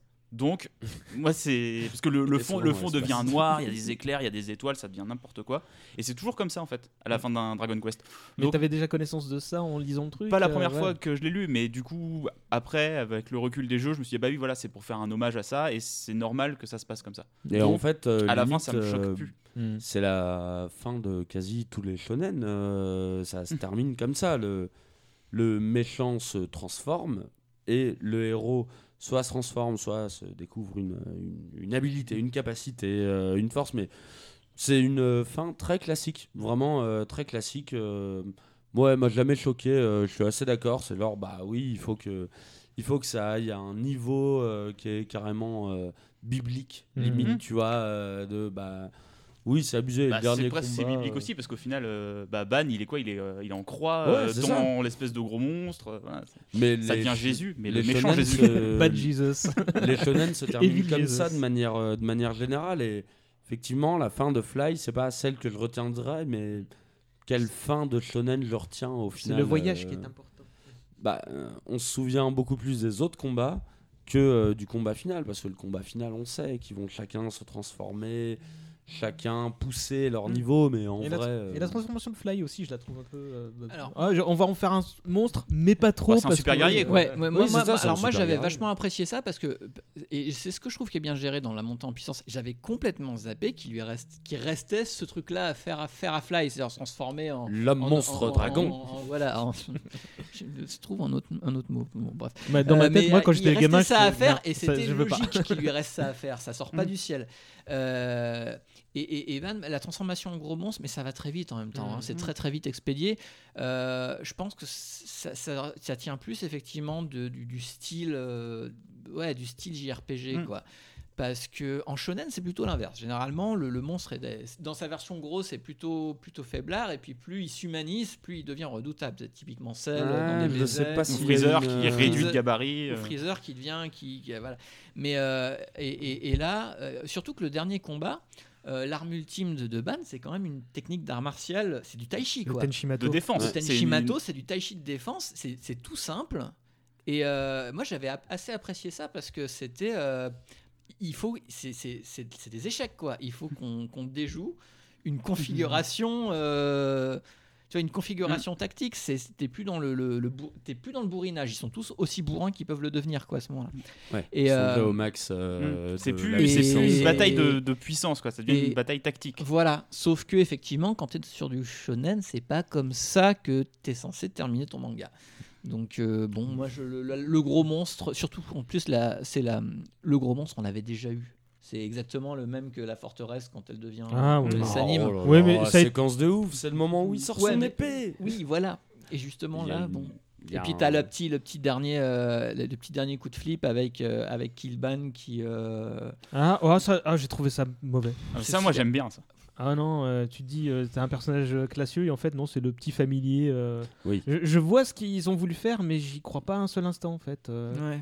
Je, je... Mais euh, en fait, moi, j'aime bien tout le côté euh, le roi des dragons un peu caché. Ah, ça, euh, c'est trop cool. Le fait qu'en Mm. 3-4 cases, on t'explique que Baran, euh, pendant que les humains ils faisaient joujou sur Terre avec Adora, lui, il Lui, était dans il le monde était du mal déjà contre un dans vrai une bonne ennemi, bagarre. et- ouais. Mais ça, Et ça J'adore, aurait- j'adore Veruza en fait, j'adore ce côté. Ouais. Maintenant, c'est plus qu'en plus un- une statue avec Ouais. un- une âme à l'intérieur et qu'il a quand même des plans pour essayer de euh, Mm. tuer Ban, de tuer les humains. Mais ça, et- ça aurait limite nécessité un spin-off. Ouais. Vraiment, euh, Bah, je me demande si l'histoire a c'est- l'air trop cool. euh, Bah, ou- ah bah, un, petit demande one shot si- sur ouais, Baran. un petit one shot sur Veruza, Baran et tout. Ça aurait été, euh, ça aurait Ouais. été génial. Moi, je me demande, à mon avis, ils avaient dû se laisser la possibilité justement. Oui, je pense. Après, euh, moi, je pose la question de quel euh, shonen, euh, quel shonen se termine bien. Quelle est la Mm. bonne fin d'un shonen? J'en connais Mm. toujours pas. Euh, c'est- comment cette œuvre elle euh, vous poursuit encore aujourd'hui?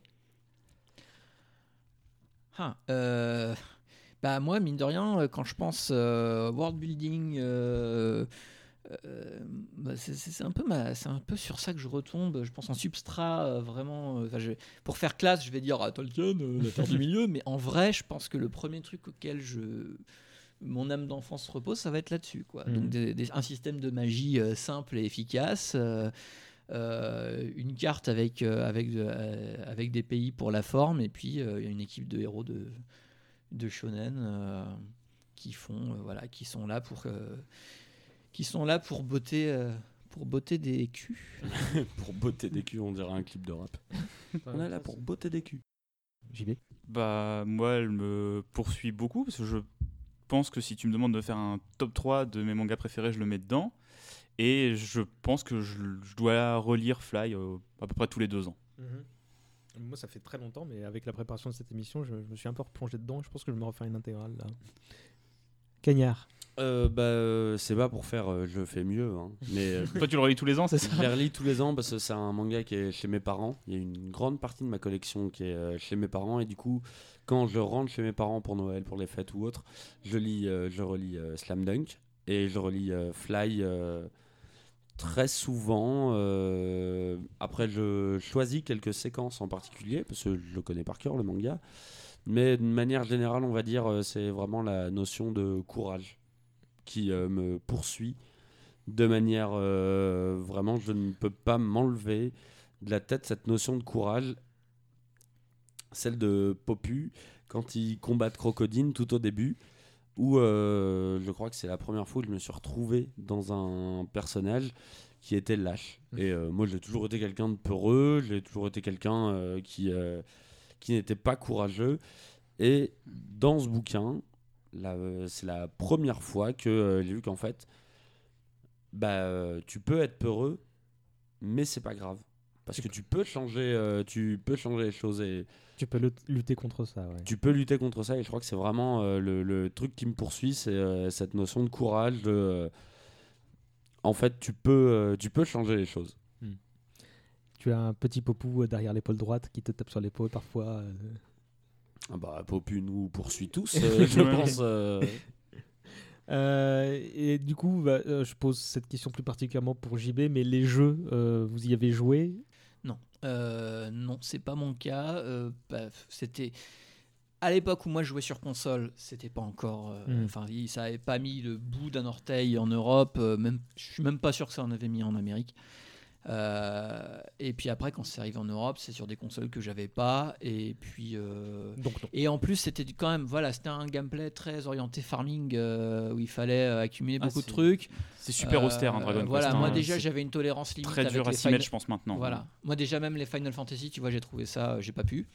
Donc, donc non, je n'ai pas joué. Alors toi, oui. Moi, euh, oui, énormément. Euh, J'aime vraiment beaucoup les- la saga Dragon Quest en jeu vidéo. Je trouve qu'elle est. C'est une saga qui a réussi à évoluer, à vieillir, mais qui reste euh, vraiment accrochée à ses fondamentaux. C'est-à-dire que tu joues à un Dragon Quest, au bout de 5 minutes, tu sais que c'est un Dragon Quest. C'est Mhm. pas comme un Final Fantasy par exemple, qui sont souvent comparés, qui se réinventent complètement à chaque épisode. Là, il y a des codes dans Dragon Quest, mais ça va vraiment sur des, des micro-détails bêtes, c'est-à-dire qu'on en est au 11e dans les numéros principaux, parce qu'il y a plein plein de spin-offs. Le bruit d'ouverture des coffres et des portes, c'est toujours le même. C'est c'est des petits détails comme ça. On retrouve les mêmes monstres. euh, c'est toujours, euh, même si il en fait moins et que c'est ses assistants qui bossent maintenant dessus, c'est toujours Akira Toriyama qui est au design. Donc, bah, c'est quand même euh, l'auteur de Dragon Ball qui dessine les monstres et les héros. Des fois, c'est un peu marrant parce qu'il y a des personnages qui ont vraiment la tête de Trunk ou de Sangohan, notamment. mais il y a toujours ce, ce cara design est exceptionnel. Le gameplay est toujours très simple, mais avec quelques petites subtilités. Il y a des évolutions entre chacun des jeux et c'est vraiment des super bons jeux. Ils ont accompagné l'évolution des consoles. Il y a, il y a eu des, des changements qui ont été faits, des fois des essais. euh, je pense notamment à l'épisode 7 qui, euh, qui est ressorti il y a pas longtemps euh, sur DS. Avec le petit personnage en vert là. C'est ça. ouais. Dans une, c'est une version remasterisée où ils ont raccourci et changé des trucs parce que par exemple la version PlayStation qui était sortie au début, euh, il y avait 3 heures de jeu avant le premier combat. Ce qui n'a aucun sens maintenant de faire un jeu comme ça quoi. Euh, ouais. C'est-à-dire que tu avais 3 heures où juste tu te baladais dans, sur la carte du monde, tu allais d'un endroit A à un endroit B, mais il n'y avait pas de monstre. Enfin, qu'il y ait une petite séquence d'apprentissage de l'histoire avant de passer à l'action, ça s'est fait dans Ouais, beaucoup de RPG. mais là, trois heures. mais là, 3 heures, ouais, ok. Maintenant, dans la version DS, c'est 40 minutes. Et t'as. Oui, c'est. Eh, ce qui est long déjà. hein. Pour, pour les, pour le marché actuel, ouais, c'est clair. Tu les as tous fait, enfin les épisodes canoniques du coup Euh, ou- alors, j'ai pas vraiment fait les 1, 2, 3 parce que c'est des jeux qui datent de l'époque NES et qui sont vraiment très austères encore maintenant. J'ai fait le 1 parce que quand tu finis Dragon Quest 11, tu le débloques. Du coup, je l'ai un peu fait, mais je l'ai pas terminé. Mais euh, par contre, j'ai vraiment, vraiment euh, saigné le 4, 5, 6, euh, 7. Le 8, qui est celui que j'aime moins. Le 9, j'y ai beaucoup joué. Le 10, j'y ai pas joué parce que c'est un MMORPG ouais. qui était disponible qu'au Japon. Fallait avoir une console euh, avec un compte là-bas, tout ça pour jouer, c'était ultra protégé. Et euh, le 11, euh, qui est sorti bah, l'année dernière en France et qui est très bien sur euh, PS4 et qui est dispo sur Switch aussi. Mhm. Et vraiment, je vous recommande de le faire parce que c'est un excellent jeu. Je pense que je le ferai sur Switch un, un- un jour quand, quand, quand j'aurai Mais des nuits. si je dois choisir un Dragon Quest, mon préféré c'est le 5. Pourquoi le 5 Parce qu'il y a un, un charme dans le 5 euh, du personnage qui grandit, qui part à l'aventure. Le, le jeu commence, on joue un enfant. Et on perd, euh, le personnage perd son père. Euh, Il a pas une cape violette C'est euh, ça. euh, il est habillé en blanc et il a une capuche violette. Ouais, et il y a eu un remake de celui-là en plus. je crois, non, oui, il y a eu un remake sur PS2. Ouais. Mais je vous conseille la version DS qui est super bien. D'accord. Euh, et il y a aussi eu un jeu là qui réunissait toutes les stars du, du Shonen Jump là il y a l'an dernier où il y avait Fly qui était dedans le Il me semble que euh, Fly et peut-être même Popou sont des assists dans le. Ah, c'est juste des assists Ouais, c'est juste Ah, des assists, ouais. c'est pas des personnages principaux. Donc c'est pour ça que t'as pas acheté le jeu. ouais, puis c'est pas, c'est le genre de jeu de combat. J'aime, j'aime pas trop les jeux comme Smash Bros ou tout ça. Je trouve que c'est trop le bordel visuellement. Je suis un peu vieux dans les jeux. tu vois. Mm. J'arrive pas à faire de FPS, ça va trop vite. Donc euh, Ah, c'est ça, pour ça. que- ça faisait plaisir de le revoir quand Voilà, même. mais c'est pour Ah, ça que voilà, Dragon tu- Quest c'est bien pour moi. C'est un jeu de vieux, tu vois. Ouais mais ça a fait ma journée de voir la petite bande annonce. Ouais, exactement. J'ai pas joué et tout, mais de voir qu'il pensait encore à Fly, Mm. j'étais content. C'était c'est juste ça. Ouais. Bah, Et- mine de rien, ça reste un gros succès du Jump. Euh, Il y a eu, genre, j'ai plus les nombres euh, de volumes écoulés, mais il fait partie du top 10 des ventes. Ah, encore encore aujourd'hui euh, encore aujourd'hui Ah, la euh, vache. du Jump. Bah, Dragon Quest, c'est une licence qui est super forte au Japon. Ouais. A priori, Dragon Quest, euh, j'ai m- même cru comprendre, je sais pas si c'est pour de vrai ou si c'est une légende, mais qu'il y avait quasi un jour férié quand euh, il y avait un Dragon Quest Alors, qui en Ils sortait. sont obligés de sortir un jeu un jour férié, c'est ça? plus maintenant, mais il y a eu une période au moment des jeux Super NES où euh, ils ont demandé à ce que le jeu sorte un dimanche parce que le jeu précédent était sorti en semaine et ça avait été un record d'abstinence à l'école. Ouais. C'est-à-dire que les enfants n'étaient pas allés à l'école, ils étaient allés acheter Dragon Quest. Normal. Puis, puis il y a, y dans la culture nippone, il y a, il y a plein de, de référents à la saga. Je crois que quand tu te blesses, on appelle ça un wami ou un truc du genre. Quand, quand, quand Bah, tu veux un c'est- pansement ou un truc du C'est genre. hein. vraiment, vraiment très, très présent au Japon. C'est, euh, c'est, c'est, je pense, avec Dragon Ball euh, et One Piece, ça fait partie des licences les plus fortes. Et euh, il y a, euh, moi je suis allé au Japon il y a deux ans et demi maintenant, et euh, à, tu à- as racheté ton petit tome 36. c'est ça où j'ai acheté mon tome 36 en japonais à, à Akihabara, donc le, le- le gros quartier des geeks. Il y a un Lawson, donc c'est les, les épiceries, genre c'est un franc prix, Mhm. mais qui est brandé Dragon Quest. C'est-à-dire qu'il y a un slime géant à l'entrée, dans à l'intérieur il n'y a que des produits dérivés, mais c'est des produits comme au franc prix quoi. Donc en fait c'est des, bah, t'as des BN Dragon Quest, c'est que des Oh trucs comme ça quoi. Et c'est génialement stupide. Et toi, les jeux Cagnard, non. hein.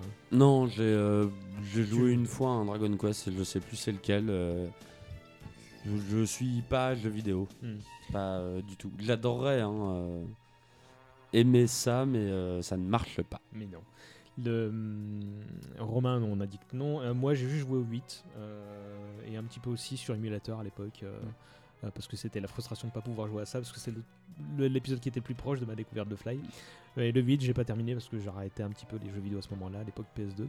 Bah, surtout que le 8, qui est- c'est le premier à avoir été édité en Europe, Ouais. et c'est peut-être celui qui Ah, ressemble le moins aux autres euh, Dragon Quest, dans le sens où il a une, euh, il a une narration qui est, en fait, c'est une course poursuite.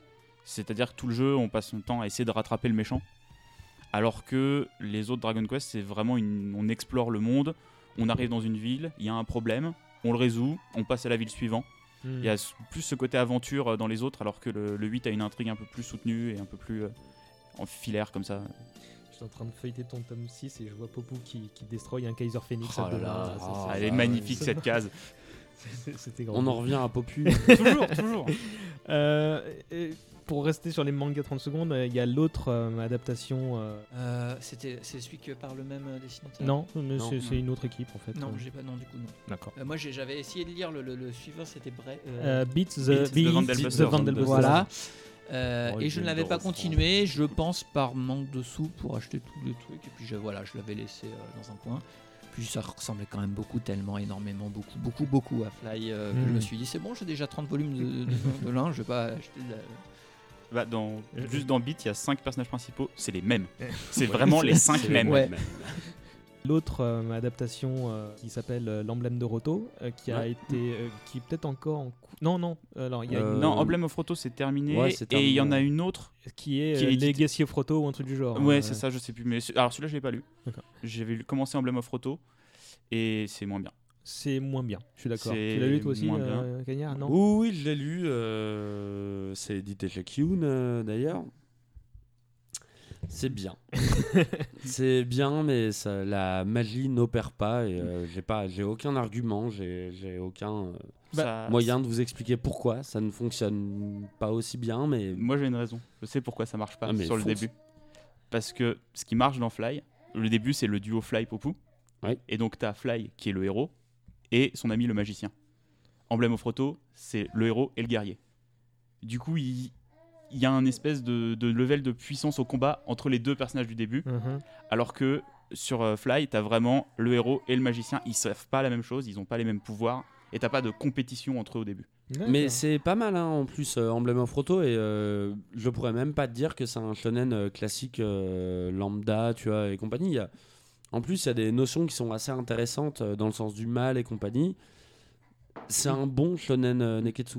C'est c'est un bon neketsu mais shonen. C'est un bon manga, mais c'est Mm. pas Mais, au niveau de euh, ce qui est devant nous. euh, Ouais, j'ai dû lire les 7, 8, 9 premiers tomes euh, que j'avais acheté, que j'étais content de découvrir parce que tu, quelque part tu dis ah bah enfin, parce que ça avait jamais été diffusé en, en France. Et, et je, je reviens sur ce que je disais sur Player One à l'époque, quand il te faisait un petit peu la, la- dans les papiers culture la, la- les explications euh, sur le phénomène en te disant que Emblem of Roto, bah, c'est peut-être même aussi bien sinon mieux. Et donc j'étais assez déçu en, en lisant les trucs parce que. c'est peut-être euh, plus proche d'un jeu vidéo Dragon Quest. Ouais, euh, très honnêtement. Ça, tu sens que les éléments de, du jeu vidéo sont intégrés de manière un peu plus forcée Hmm. dans le manga, alors que dans Fly, c'est plus organique.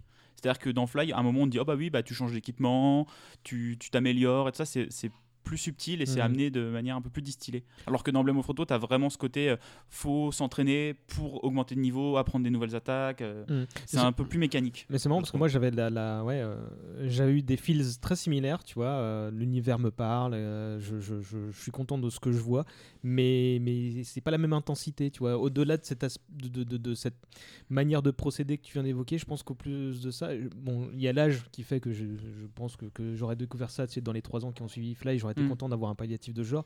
Mais là, bon, bah, je, je lirai la suite et la fin de ces jours, mais bon, sans, sans me presser. Oui, c'est pas un mauvais manga, euh, loin de là. Mm. C'est euh, là, c'est nous, c'est Mm. euh, c'est entre nous et nous-mêmes euh, en termes de vieux cons, tu vois. Mm. De, bah, Bah, on n'a pas de nostalgie dessus comme Ouais. on a sur Fly. Quoi. on n'a pas les feelings, euh, on n'a pas les feelings qu'il faut sur ce titre, mais vraiment, euh, c'est un très bon manga, euh, un très bon shonen en tout cas. Et donc toi, tu avais réagi à Romain quand il parlait de Vandelbusters. Et toi, Cagnard, Vandelbusters, ça t'a parlé ou t'as pas lu ou... ou- Euh, si, si, bah, bien évidemment je l'ai lu. euh, il était hors de question de passer à côté de cette série.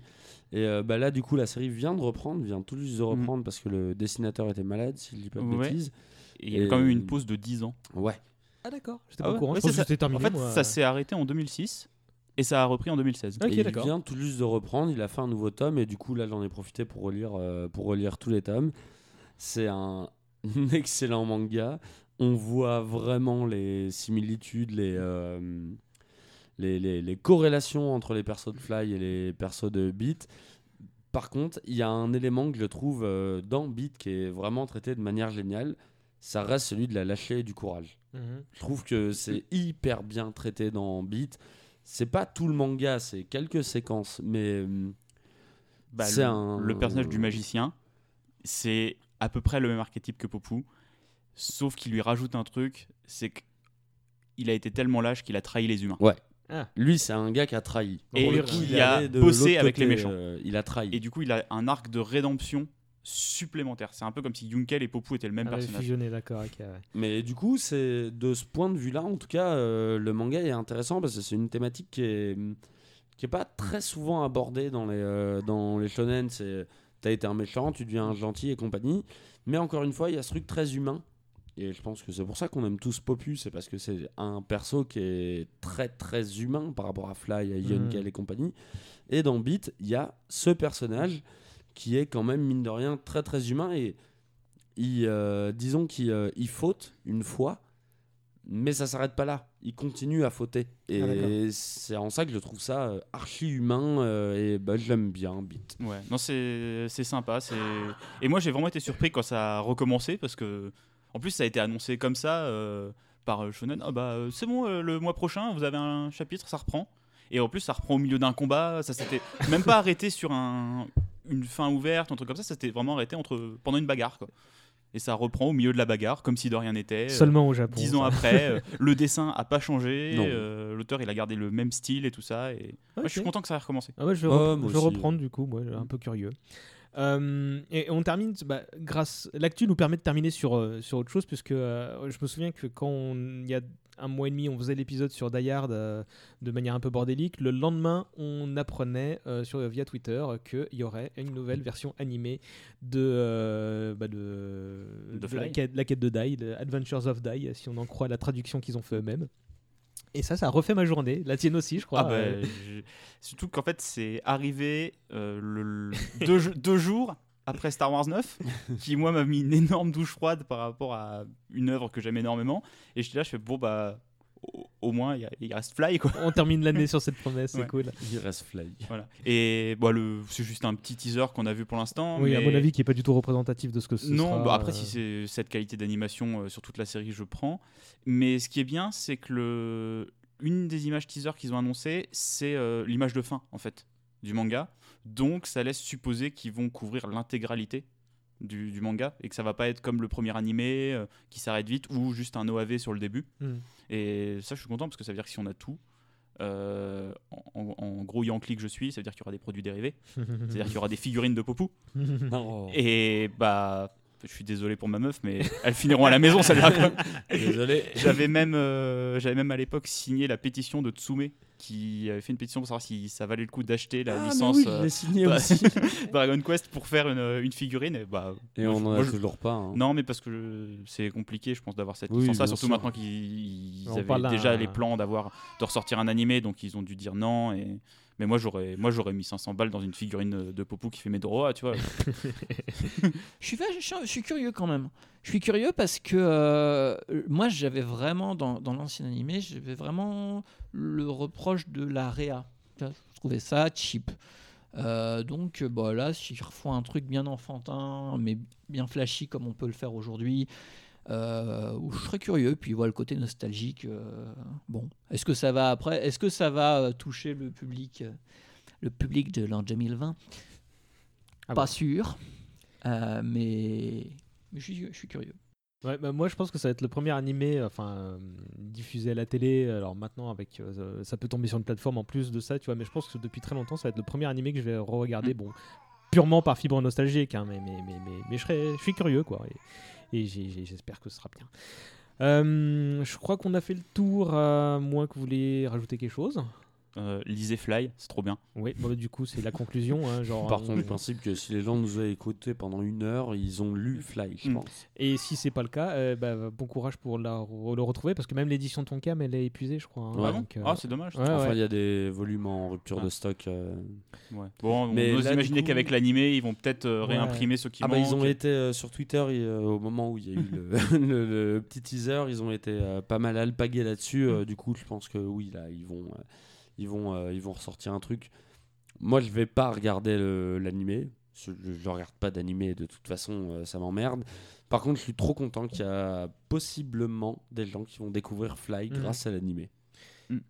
Euh, je l'ai pas dit tout à l'heure, mais du coup pas de quiz euh, parce que bah, j'ai préféré qu'on parle avec nous. Sauf si tu veux nous faire part de tes petites questions. Bah, en fait, vu que tu nous as dit avant qu'on enregistre euh, qu'il n'y avait pas de quiz, j'ai pensé à deux trois questions quand j'étais dans le métro. Et euh, alors j'en ai toutes c'est chaud ça. Euh, J'en ai deux, deux, questions. deux- deux questions. Non, euh. il en a trois en fait. Faut que tu dises la troisième. ah non, déjà la première. Euh, combien de fois est invoqué Grande Cross dans le manga? Attends. Voilà. ouais, voilà. En fait, toutes tes questions vont s'enchaîner par attends. Moi, je dirais. euh, Il y en a trois dont je me souviens, donc je vais dire quatre. Il y en a sept. Oh là là. Parce que Ouais. euh, Henkel n'est pas le seul euh, à avoir utilisé Grand Cross. hein. Ah bah oui, oui, oui, bien sûr, mais. euh, Attends. Non, mais. Je vais les relire. Voilà, il y je- a, il y a le, le- le- le flashback où y- Aban euh, apprend ça à Le Anki. flashback où Aban lui montre. La première fois contre Adora. Voilà. La seconde fois contre Rafaruto. La troisième fois, c'est contre le piège de feu de Kilvan. Ouais. La quatrième fois, c'est contre les monstres. euh, la cinquième fois, pardon, c'est contre les monstres du Man Palace. Sixième fois, c'est il va le lancer contre Im, mais Im le bloque et évite l'attaque. Et la septième fois, c'est Im qui le lance pour s'enfuir du Man Palace. Au dernier tome. Voilà. Qui est quand même. euh, c'est Van Cross, quoi. C'est l'attaque la plus nulle et la plus stylée. euh, alors, je te projette de la justice. ouais, c'est nul. En forme Ouais, de croix. Ça marche trop, trop bien. C'est trop bien. Un peu de catéchisme pour vous, les enfants. Deuxième question. Ah, euh, jusqu'à quel étage descend euh, Aban dans la, la grotte de Hadja? Alors, moi, j'annonce, c'est soit 150, soit 250. C'est 150. C'est 150, ouais, c'est Sachant ça. que Léona n'est descendu que Au moins 25, au c'est ça? 25. Ouais, je me Bah, euh, J'avoue que ça, c'est un. Bon, déjà, moi, je trouve que Aban est vraiment trop stylé. Le fait qu'il meurt dès le début, je trouve ça trop cool. Et quand il revient, malheureusement, j'ai été spoilé par la couverture. parce Avec que- comme tout le monde. il est, bah, on le voit euh, sur la couverture, mais cette petite notion de je suis descendu, ça, euh, moi, ça m'a mis euh, vraiment un coup de ah ouais, il est grave stylé quand même. alors qu'en fait, il fait pas grand chose quand ce ça ce côté mais- de je, je me suis mis en retrait par rapport à mes disciples qui avaient plus besoin de moi pour grandir et je suis allé m'entraîner ailleurs. C'est un peu. T'es sûr que t'étais pas là pendant tout ce temps Ouais, Parce qu'il s'est passé beaucoup de choses. T'es sûr Il s'est passé deux ans, peut-être trois. et T'as pris fait, la bonne euh, décision là. T'es sûr de toi. Surtout, que moi, gamin, avant de, de savoir qu'il revenait à la vie, j'avais un doute comme quoi c'était peut-être Myst. Ah. Je me posais cette question-là quand j'étais enfant. On a- On, voit pas la tête de peu au parlé de début. Myst, hein, euh, euh, ça reste quand même un excellent perso. euh. C'est normal, quelque part. C'est l'éminence grise de bout en bout, quoi. Tu vois, Mm. donc, euh, tu vois, qu'on l'oublie, c'est, je trouve que c'est pas anodin, tu vois. Alors qu'effectivement, c'est peut-être un des persos les plus importants de toute la saga, quoi. Et très stylé. euh. Même surtout quand il se découvre. Ouais. Troisième question?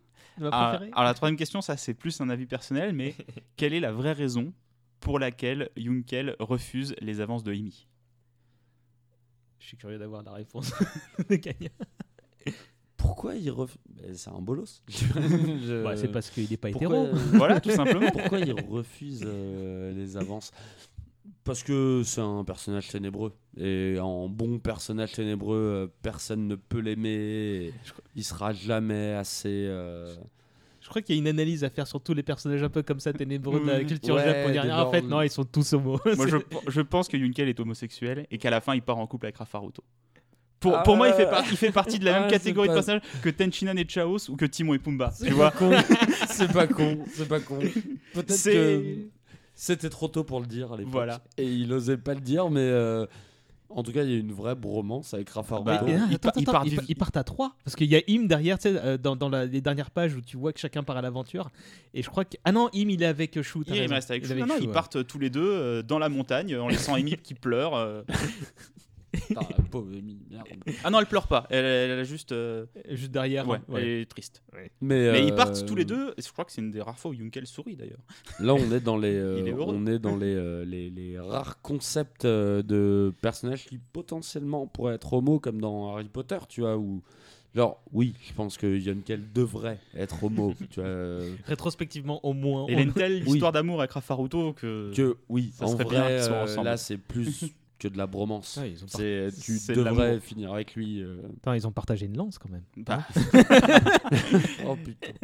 ils partagent leur t-shirt et leur lance. hein. Euh, Que ça soit une épée, Ah. une lance, c'est bien trop phallique pour que ça soit anodin. Et c'est sur cette belle théorie qu'on va se laisser.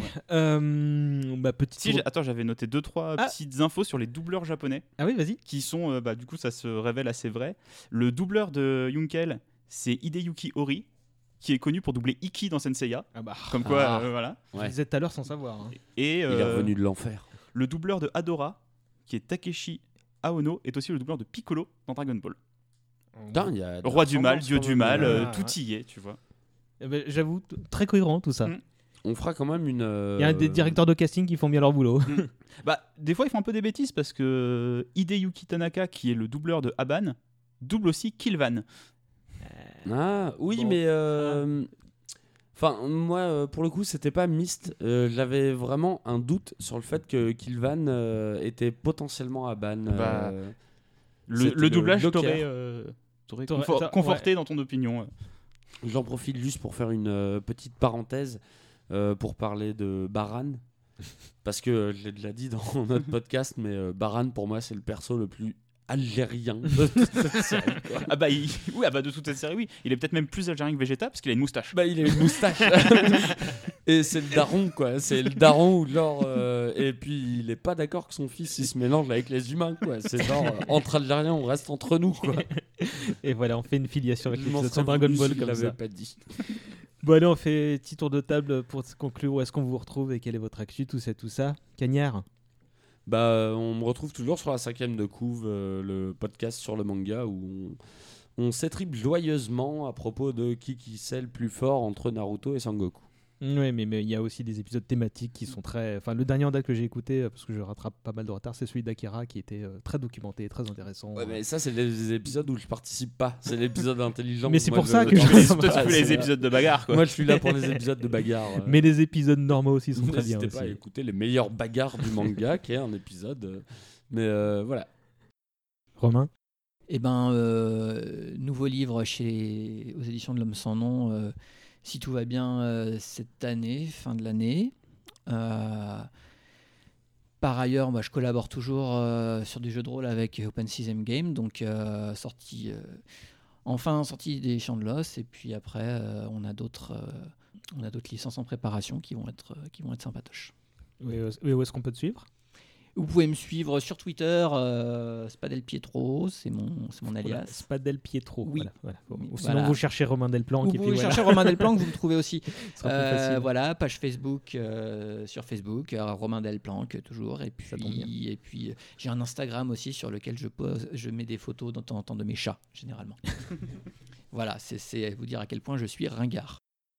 JB Bah, moi, toujours hein, sur euh, Twitter ou sur Instagram, JB Ballier. Et euh, bah, vous pouvez me retrouver dans Outrider, le- notre podcast sur Star Wars que je co-anime et coproduis avec euh, mon ami République. Et bientôt un autre projet. Donc, Et bientôt un autre projet euh, autour de Warhammer 40 000 et euh, de Warhammer Age of Sigmar et de toutes les, les dérivés euh, de Warhammer en général. Merci. Euh, Et toi, César, où est-ce qu'on te retrouve? euh, bah, vous recherchez pas trop vieux. euh, Bah, il est là. euh, d'une part, mais sinon Nous, sur les réseaux mais- sociaux, vous avez juste à rechercher pas trop vieux pour tomber sur les réseaux sociaux. je me répète, la fatigué.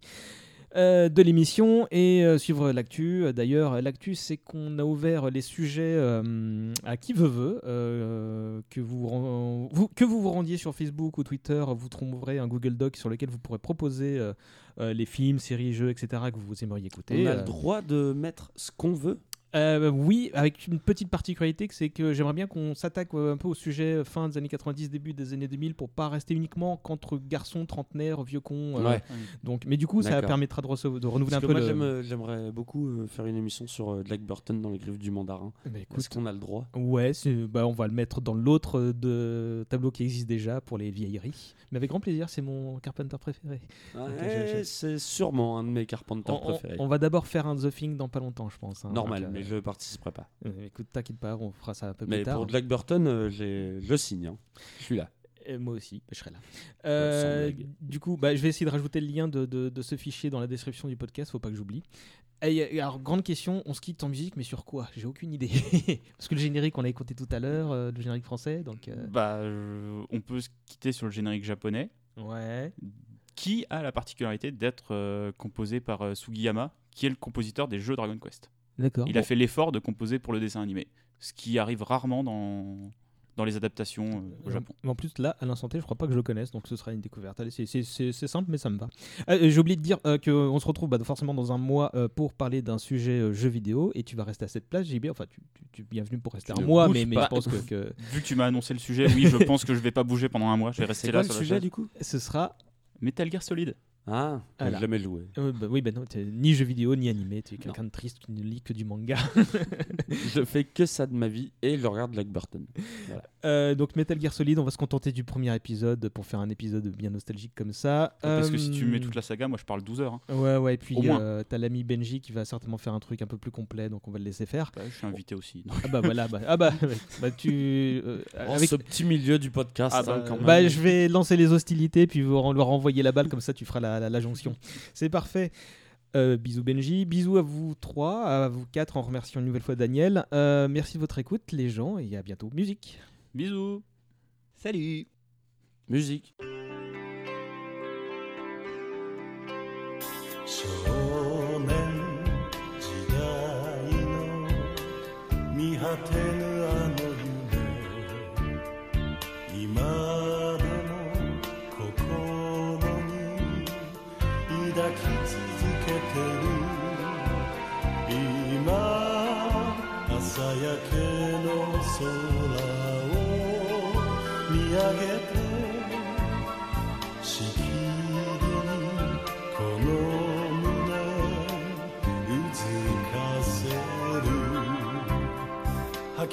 してきた靴の数と同じだけの夢たち時には見失って探してやがて追いつきこの道我が旅果てしなく続く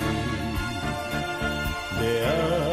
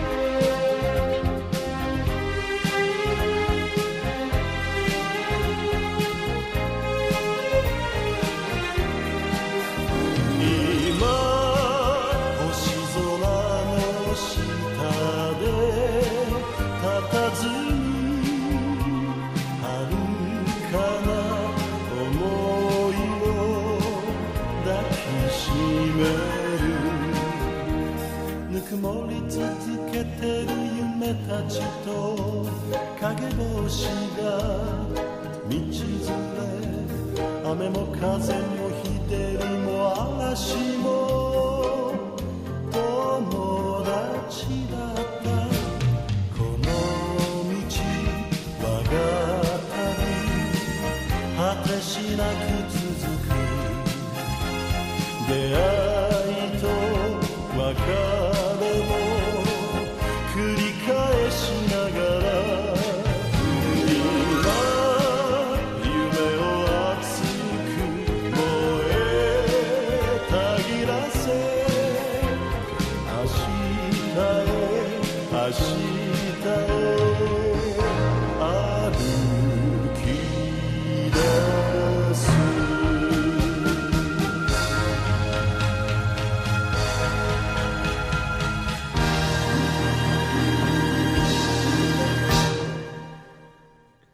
j'ai- a assez dit que Popoul était stylé